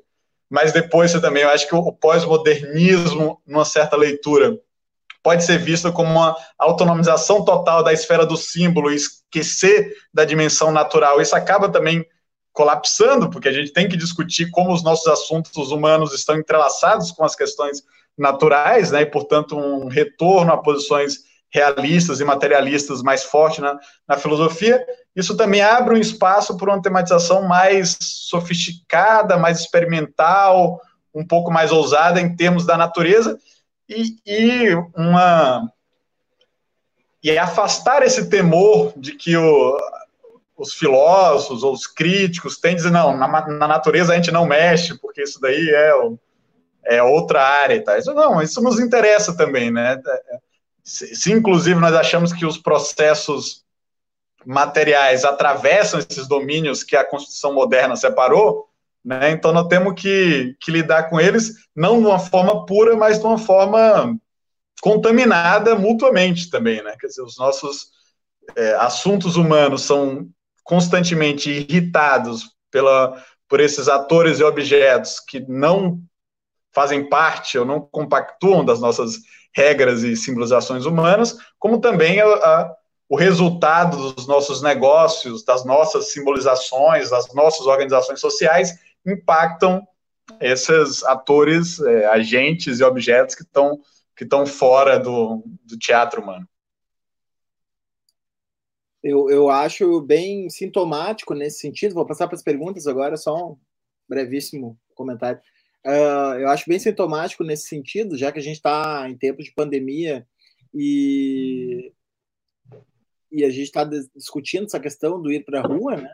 Eu acho bem sintomático que muitos intelectuais, mesmo que não se autodenominem pós-modernos, mas que claramente vêm dessa tradição mais culturalista, mais do espírito, uh, tenham sem hesitação postulado que as pessoas devem ir para a rua e tal, como se o fenômeno material intrusivo do vírus real, alheio a todas as nossas configurações políticas, as violências que a gente faz dentro da nossa própria espécie e tudo isso, não fosse algo real e insondável por essas teorias, uh, intangível, né? Por essa por essa dinâmica de demanda por justiça uh, interhumana, né? Ou intra-sociedades humanas, né? Então eu acho bem sintomático assim que nesse momento claramente assim muito rapidamente a gente vê intelectuais de, dessas tendências mais uh, uh, de construtivismo, mais de culturalismo, já terem, uh, sem hesitação, deixado de considerar o fenômeno natureza, né?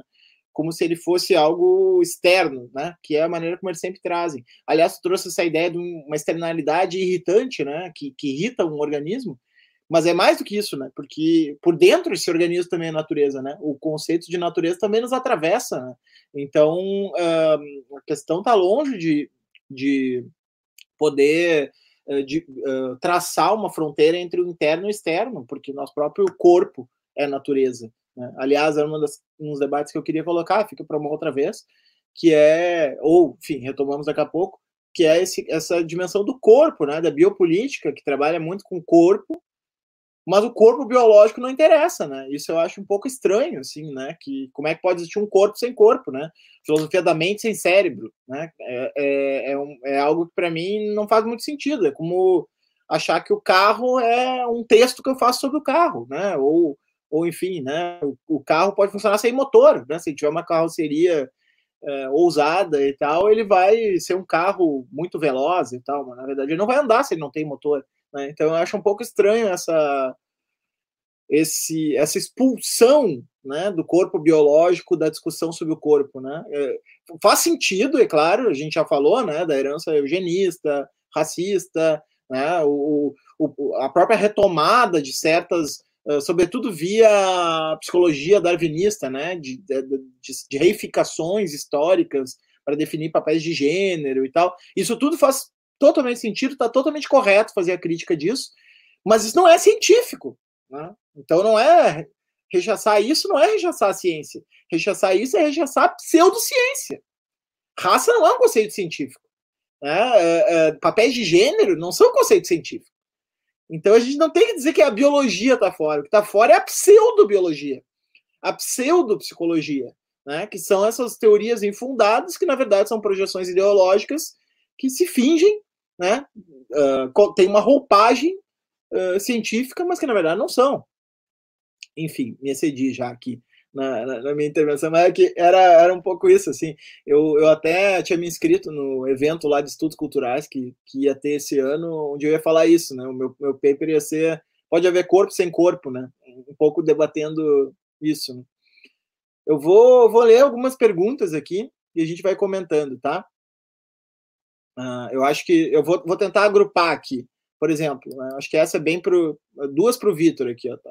Nessa passagem, passagem no Darwin ainda, lá no início, né, não está implícito uma mudança de significado do termo evolução, da mudança para melhoramento, do, do Darwin para o Galton, né, eu acho que ele estava falando mas a sobrevivência não é para dar. Desculpa, eu vou ler o nome, o André e agora o, o Miguel, né? Mas a sobrevivência não é para dar uma finalidade elementar dos seres vivos e, portanto, organizadora dessa competição, de resto, sujeito a contingências do mundo natural. O André pede para tu indicar livros, depois a gente recupera isso. Deixa eu ver se tem mais alguma sobre darwinismo. Depois tem várias sobre uh, filosofia da mente, daí eu passo essas para o Charles, uh, emergentismo o argumento de Spencer sobre a produção do conhecimento científico é darwinista? Podem comentar? Então, três aí, Vitor, para tu comentar sobre o. O Vitor poderia desenvolver mais sobre a linha dominante do debate sobre emergentismo. É, pode comentar essas três ou quatro? Não sei se tu quer incluir essa última dentro.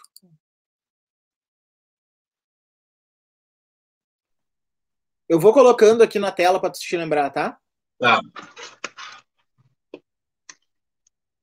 Certo.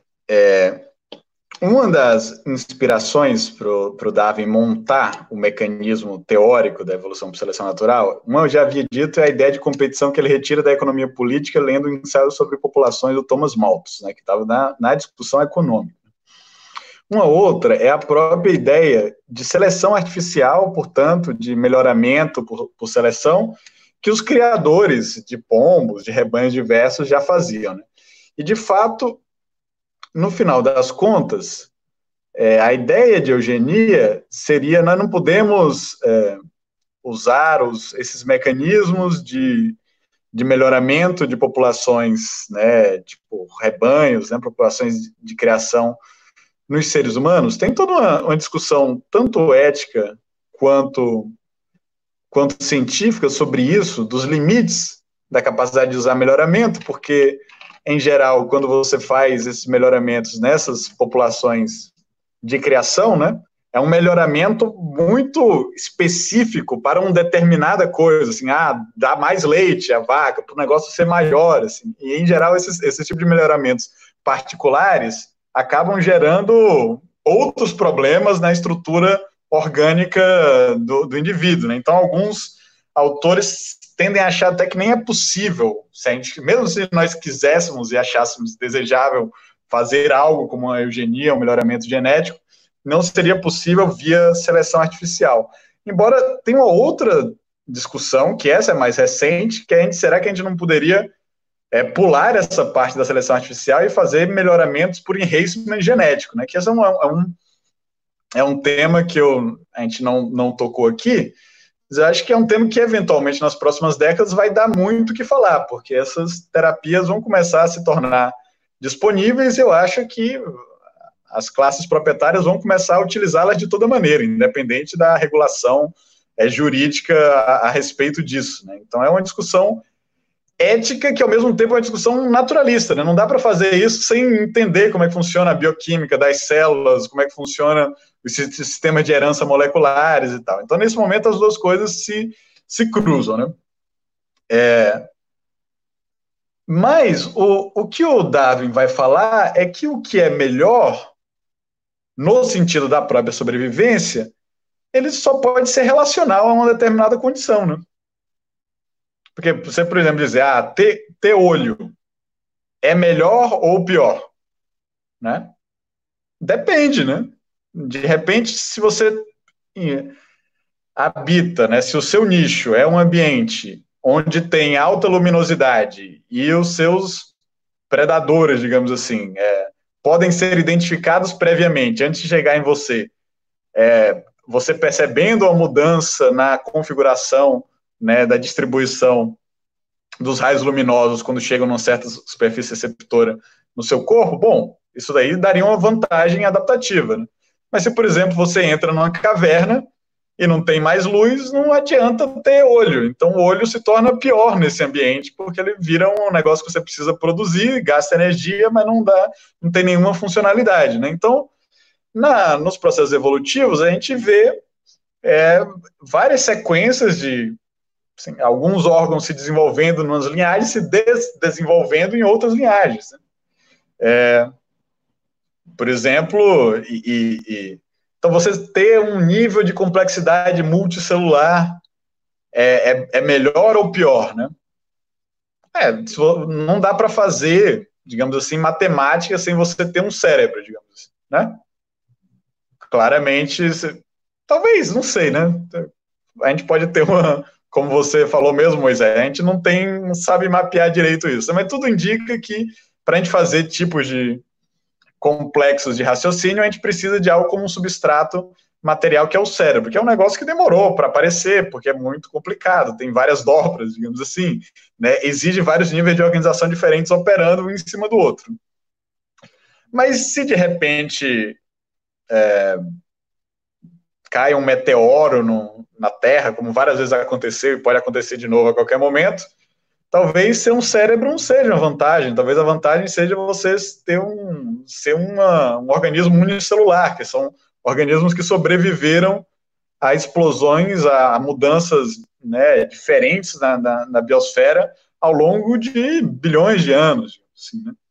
Então, o Gould, o Stephen G. Gould, que é um paleontólogo e trabalhava muito com divulgação da ciência sempre falava que, na verdade, nós vivemos uma eterna, uma enorme era das bactérias, que elas são realmente que dominam esse, esse planeta, estão adaptadas a maior quantidade diferente de, de ambientes, podem sobreviver em condições extremas e tal.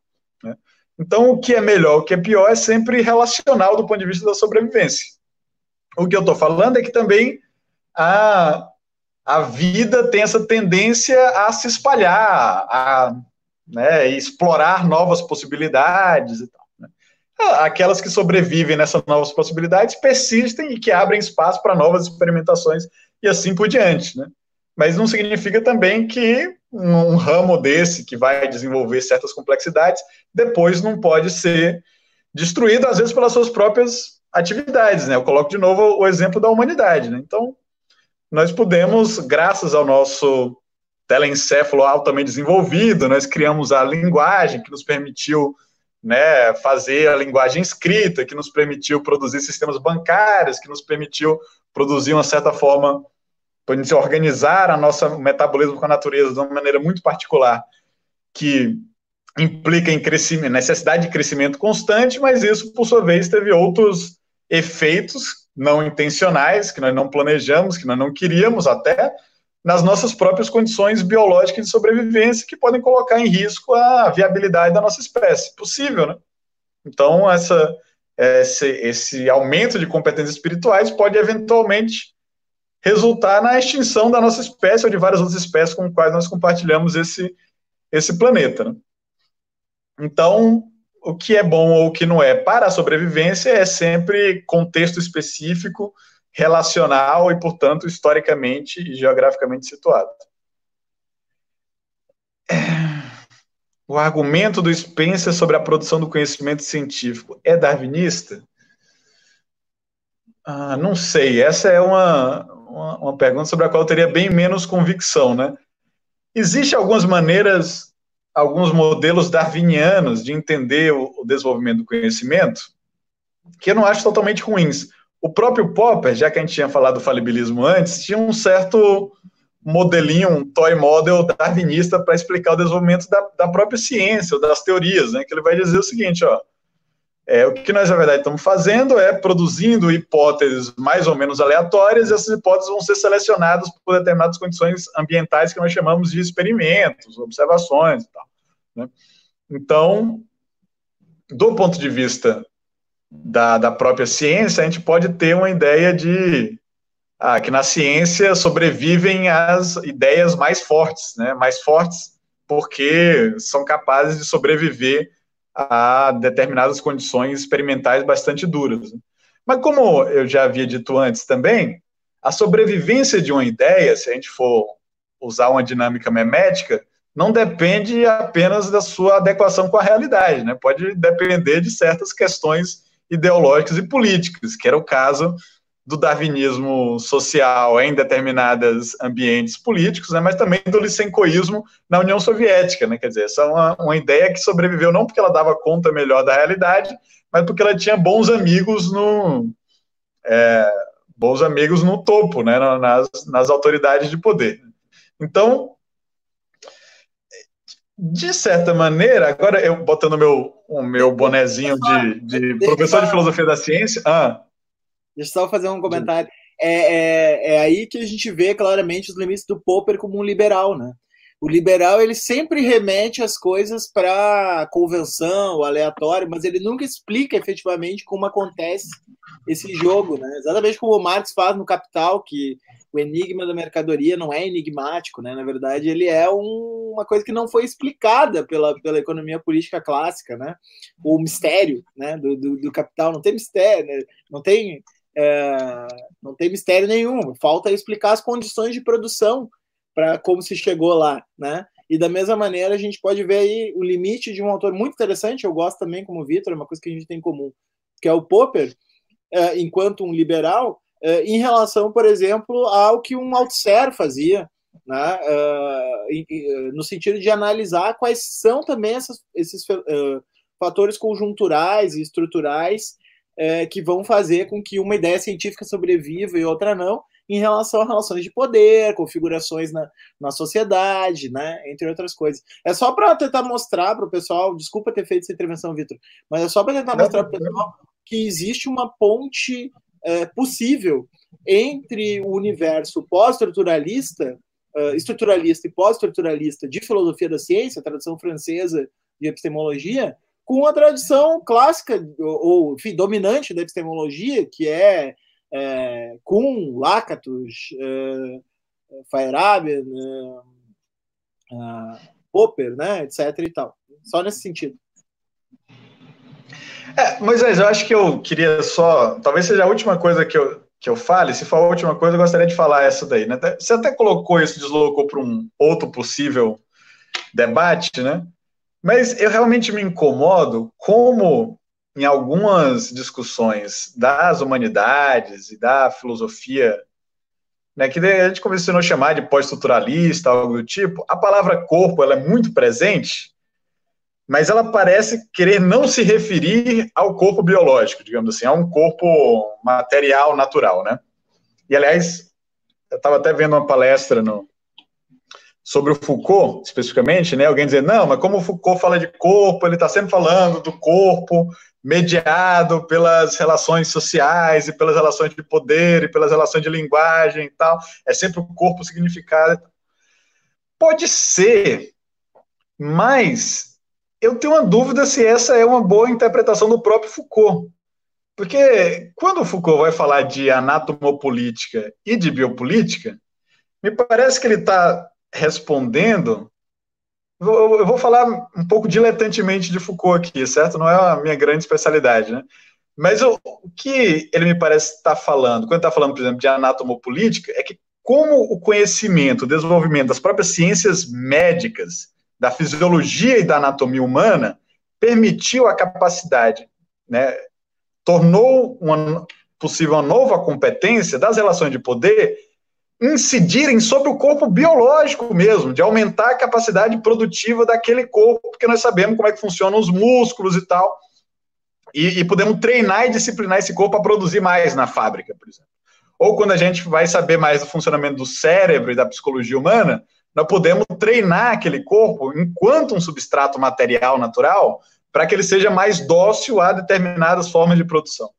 E depois, quando, a gente tá, quando ele vai falar de biopolítica, também me parece que está aí a, a, a, incidência dentro da política de novas formas de conhecimento sobre o comportamento das populações, conhecimentos de natureza epidemiológico, demográfico, de como as populações se reproduzem, como elas são como elas sofrem por determinadas taxas de, de fertilidade, mortalidade, como as doenças afetam essas populações e como você poderia, então, gerenciar e regular essas populações a partir de um conhecimento novo sobre o funcionamento e a, as potencialidades e precariedades disso que é um corpo físico mesmo. Né? Eu acho que a gente eu gostaria que quando a gente fizesse discussões sobre o corpo filosófico, que a gente nunca esquecesse que todas as nossas competências espirituais, simbólicas, e o que é, que, é que seja, necessitam de um substrato que é bastante frágil e que pode se desfazer a partir das suas interações com outras cadeias causais é, naturais com a qual ele é coextensivo, digamos assim. Né? E por isso que, que eu me preocupo com essas leituras biopolíticas tipo agambianas, digamos assim, que colocam quase de lado o corpo físico como uma coisa meio até né, pejorativa, que não está à altura da, da especulação filosófica. E, né, meu corpo é uma condição de possibilidade material do meu engajamento com atividades mais espirituais. Né? Então, eu diria que é fundamental a gente ter uma espécie de, de biopolítica em chave positiva, é uma coisa que eu tenho tentado pensar nesses, nessas semanas de, epidemia, de epidemia, de pandemia, né? De como nós levamos a sério o caráter de que nós temos um corpo, esse é um corpo natural, que entra em interação com outras cadeias causais da, da natureza, que algumas estão fora da nossa capacidade de percepção, digamos assim. Né? É, e que ele é a condição de possibilidade das nossas competências espirituais, que é frágil, né? Acho que talvez um dos autores que mais leva a sério isso é o Martin Englund, né, que é um derridiano também, com quem você fez um diálogo, né? Então, é, essa ideia de uma fragilidade de tudo que existe, na medida em que o que existe é material, pode nos inclinar por uma espécie de ética do cuidado, né? Nós temos que cuidar da vida, porque a vida, sendo um fenômeno orgânico, ela é um, um fenômeno frágil, vulnerável, que, que, que, tem certas condições muito limitadas de, de, desenvolvimento. Eu ia pegar o livro dele aqui para mostrar, mas não achei aqui imediatamente na, na minha estante, é, do. Né? Tem um, último agora, This Life, né? Que eu comprei, mas não li ainda. Uh, bom, uh, vou ler aqui umas pro, pro Charles. Depois eu te devolvo para dar um tchau, Vitor. Uh, não é a tua última fala, mas vamos tentar ficar nas duas horas aqui. Charles, tem mais ou menos uns cinco minutos para responder essas perguntas aqui, ó. É, o, o Alexander fez várias considerações aqui. Ó. Separação entre diferentes dimensões da realidade, o dualismo, não seria apenas expressão da própria ignorância ou limites dos sentidos e ciência humana. Imanente, transcendente, manifesto, manifesto seriam apenas expressões diversas de uma entidade una. Parece até meio. Parece um pouco místico, mas também dá para levar para um lado espinosista isso, né? No sentido que falou. São perguntas que só serão respondidas quando resolvermos a, relação entre vida e morte e nossa espécie. Por exemplo, se comprovarmos a sobrevivência do espírito para além do corpo material, tudo cai por tudo vai cair por terra, não? Isso aqui eu tenho que me meter e dizer que eu acho que a nossa hipótese é que não sobrevive, né? Se, se, se a gente partisse do pressuposto que sobrevive, acho que a gente não teria toda essa, essa, essa discussão aqui. Registros acásticos é o nome do hindu para essa memória. E por fim é do nosso amigo Diego Viana. Salve, gente, muito prazer em ouvir vocês. Uma provocação: dá para ser materialista se mantendo substancialista? E o emergentismo não seria limitado por esse mesmo substancialismo, ao pensar em camadas que se sobrepõem em vez de modos de multiplicação e complexificação do afeto? Vou te deixar essas, Charles. Tem mais a do, a do Lucas e do Felipe sobre o animismo, que eu vou responder, eu, se vocês deixarem. E depois... Dizer, depois eu queria voltar a essa do, do, do Diego também, viu? Do substancialismo. Rapidinho, tá? Então, uh, começar ali pelo aspecto do pela, pela aquela pergunta sobre o dualismo, viu? que é justamente isso, esse ponto do, do uh, eu acho difícil a gente a gente não sai da, da, da, da do, do, do checkmate do dualismo apelando para para uma substância una de uma forma assim, não, tá, dei conta do dualismo porque uh, tirei da cartola uma, uma, um monismo, né? É, esse monismo, por exemplo, o monismo espinosista, ele é um, ele é um, ele é um monismo provisório. Né? Digamos que ele é um argumento provisório para inverter o, o, o, o, pressuposto dualista, mas ele não pode, de antemão, a gente não sabe o que a substância é. Tanto que essa é a aposta do, do Spinoza. Né? A substância é. Uh, ela é composta de múltiplos atributos. Quando o Vitor fala essa questão de que tem relações e cadeias causais que sequer nós percebemos, não só nós não percebemos, como tem muitas que não nos afetam, não estão nem aí para nós. Né? Então, a, além da percepção, eu simplesmente não, não, não, não, não, a elas não compete o domínio da nossa realidade, da realidade. Mas veja, isso não é uma não, não significa afirmar que a substância é una Uh, muito pelo contrário, é, é afirmar que a substância é um mundo múltiplo, digamos. Né? O que me remete àquela questão ali do, do emergentismo, se, uh, se o emergentismo ele não, não daria, não, não seria suficiente para dar conta uh, do que a gente está falando, mas sim teria que apelar para complexificação e, e deixa eu ver como é que é uh, camadas, né, que se sobrepõem, pensar camadas que se sobrepõem em vez de modos de multiplicação e complexificação do afeto. É que eu não sei, eu, o, o afeto, eu entendo o afeto é afecção, né? E aí, nesse sentido, aqui quando você fala afeto é algo que afeta o teu corpo, né? Essa é a dimensão da afecção, né? E, e, e é óbvio que tudo uh, todas essas camadas da, da, emergentes, elas são complexificações da, da afecção corporal. Então, não vejo uh, limite no substancialismo para o emergentismo, a não ser que você quisesse, de novo, aí, uh, de, de, dividir domínios, o que no espinosismo não, não caberia, né? Não existe um domínio, aliás, não existe um domínio do corpo e um domínio do afeto. Afeto e afecção são uma coisa só. Então, é, é, aliás, tem umas tem leituras que, chamam, que, que, que dizem que uh, estabelecem um, um, aspecto. Dizem que o, que o Spinoza defende um paralelismo entre corpo e, e mente, o corpo e espírito. Né? Quando, na verdade, o, o que o está dizendo, que o, que o emergentismo spinozista vai dizer que existe o, a realidade, o domínio da realidade é a identidade desses dois aspectos. Então, quando você fala em afeto, você fala em afecção. Só existe um afeto mais complexo que outro tipo de afeto porque existe uma afecção mais complexa. A forma de organização daquele corpo, seja ele orgânico, seja ele inorgânico, seja ele uh, senciente ou não,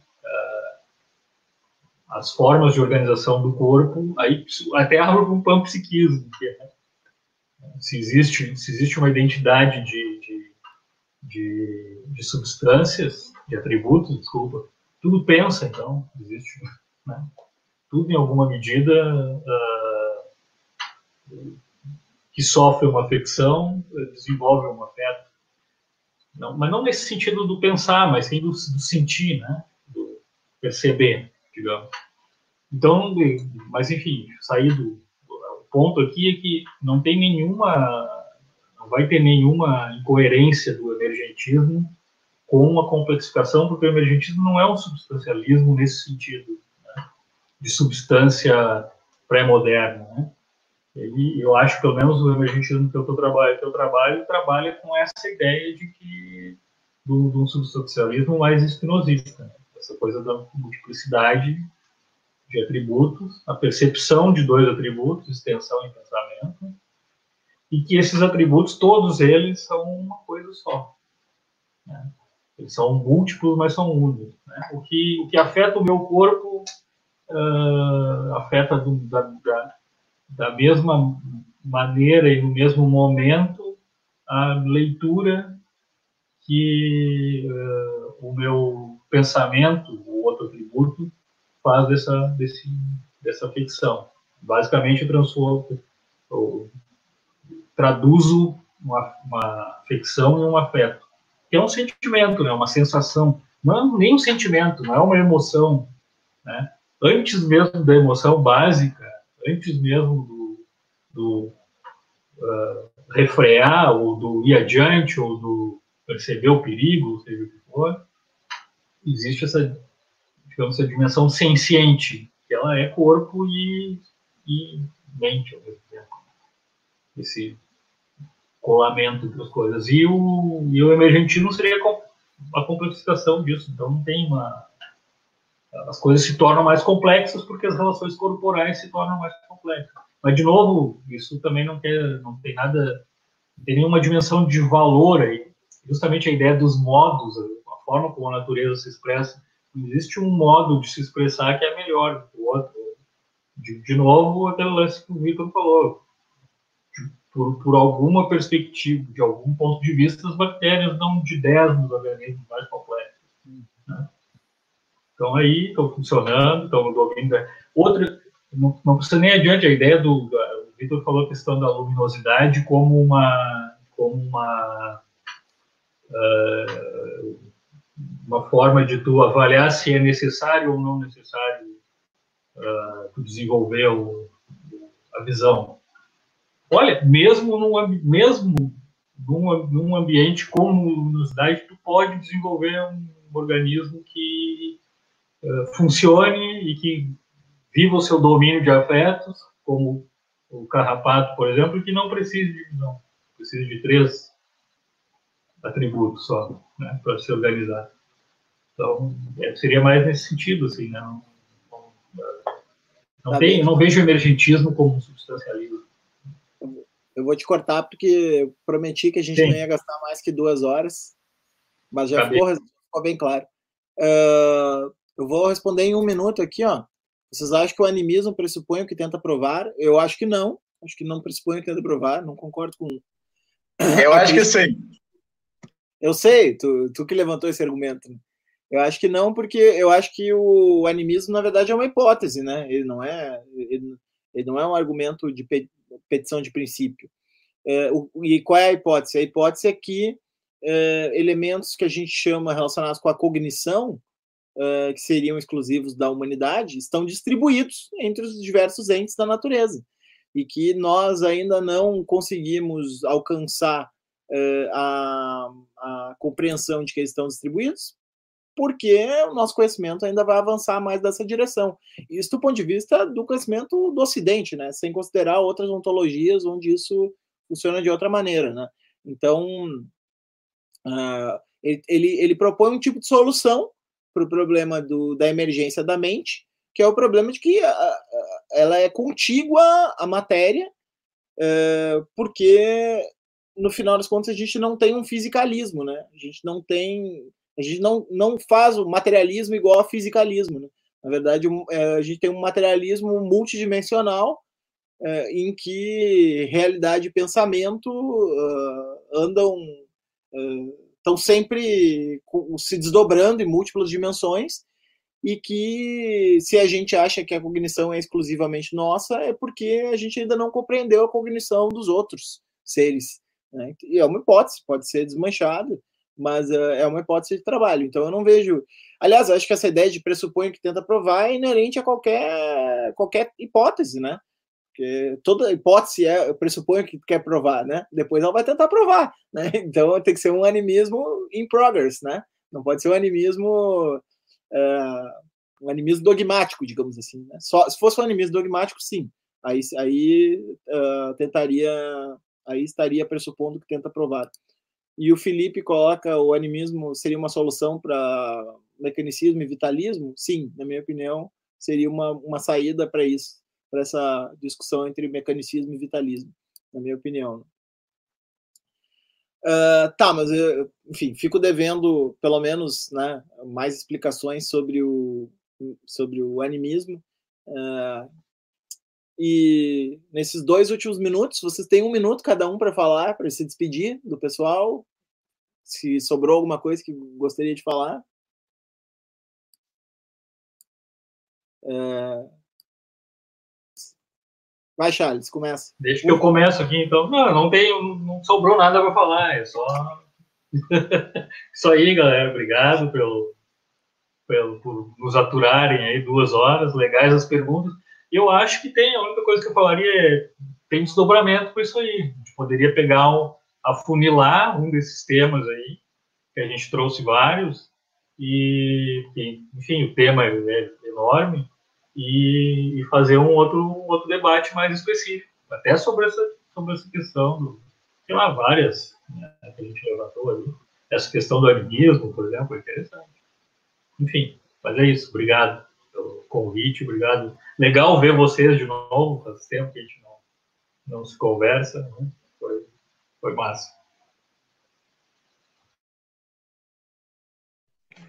Então, eu, eu vou passar do meu minuto, mas é o final, a gente já tá. Quem quiser ir embora já foi até, né? Mas eu, te, eu tenho duas coisas para falar. Uma é para o Diego, que se o, existe uma incompatibilidade entre materialismo e substancialismo, eu acho que não. Eu acho que uma, uma posição substancialista bastante legítima é o, o atomismo. Não é uma posição que eu é, subscreva, mas eu acho que é uma posição muito gloriosa na história do pensamento, porque talvez foram, foi uma das, das primeiras a colocar, levar a sério a questão da natureza. Então eu tenho um grande respeito pelos meus avós atomistas, que, é, que creio ser uma forma de substancialismo.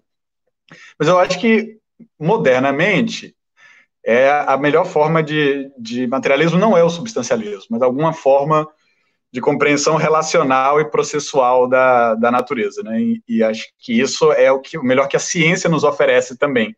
Até um, um bom livro de metafísica naturalista que diz é, everything must go, né? Tudo, toda coisa deve ir, e no final das coisas a gente entende melhor a natureza em termos de, de processos e relações do que em termos de coisas. Acho que que essa é uma visão mais, mais interessante. Embora eu não diria, eu não diria que um coisismo seja antimaterialista por, por natureza. E o, o meu, o meu ponto final tem a ver com a morte, por isso que eu vou, vou falar aqui, tentar falar rapidamente, mas essa também é a razão pela qual eu não sou muito simpático ao animismo, porque eu acho que o animismo é uma maneira também, assim como formas de cristianismo, de escapar do medo da morte. Eu acho que o materialismo é uma aposta de que uma vez que você morreu, você está morto mesmo. Você tem que fazer as pazes com isso. Né? É, por que, que isso me incomoda? A gente sabe que as nossas formas de pensamento, de cognição, estão muito ligadas a maneiras de organizações específicas e particulares do nosso cérebro, de modo que quando a gente destrói essa organização, a gente destrói também a nossa capacidade de pensar. Eu acho que é, portanto, mais razoável dizer que essas competências cognitivas estão sempre em toda parte ligadas à forma de organizações mais ou menos complexas. E que para explicar essa forma de organização, você tem que contar uma história de como essa organização apareceu, porque senão ela cai do céu, ela é, ela é eterna. Então, um bom materialismo é um, é um materialismo que não recebe coisas do céu, você pode contar uma história de como essas coisas apareceram e, portanto, como essas coisas podem ser destruídas. E essa é a razão pela qual eu sou bastante cético com relação à, à vida após a morte, embora seja mais ou menos cristão. É, eu diria que é, uma, um pressuposto quase do materialismo é que não tem nada existe que não, te, não esteja inscrito na natureza. Né? Essa é talvez uma posição derridiana que eu compartilharia com Moisés também. E tudo que está inscrito pode ser destruído, apagado, desfeito. Então, eu, eu é, colocaria uma ênfase de que um materialismo consequente ele chega à conclusão da precariedade de tudo que existe. Pode ser que, do ponto de vista empírico, a gente até descubra que tenha vida após a morte, no sentido de que existe algum substrato material que a gente não consegue ainda é, desvendar, que preserva uma determinada ordem a partir das nossas vidas. Né? Mas mesmo esse material estaria eventualmente sujeito ao processo de corrupção e destruição que é próprio da natureza. Não tem nada dentro da natureza que não possa ser destruído e para mim não tem nada que não esteja dentro da natureza. Então tudo que existe pode um dia deixar de existir. É isso. Obrigado, adorei conversar com vocês, retomar os velhos, velhos debates metafísicos materialistas da, dessa década que nos une e obrigado aí, pessoal que ficou até agora. Caiu para vocês também agora há pouco? Hum, tá bem. Foi só aqui que apareceu assim as coisas aparecendo. Bom, eu não vou, não vou responder porque esse debate é infinito entre eu e o Vitor e a gente gosta de, de ficar esquentando e esfriando essas coisas. Só queria dar um obrigado aí para o Guilherme, para o Robson, Maurília, André, André Luiz, André Bruno, Miguel, Alexander, Guilherme, Diego, nosso amigo Diego, Lucas Santos, nosso amigo Felipe, é, e a Valéria, que também perguntou pela Magnólia. A Magnólia, eu, ela não entrou aqui no, no hoje, né? Então ficamos sem a presença animal aqui é, na live. Talvez tenha faltado um pouco de animalidade aí. O Vitor, o Vitor afastou os animais aqui da, da sala aqui com a sua com a sua tese da especialidade humana. Não, tô brincando, Vitor.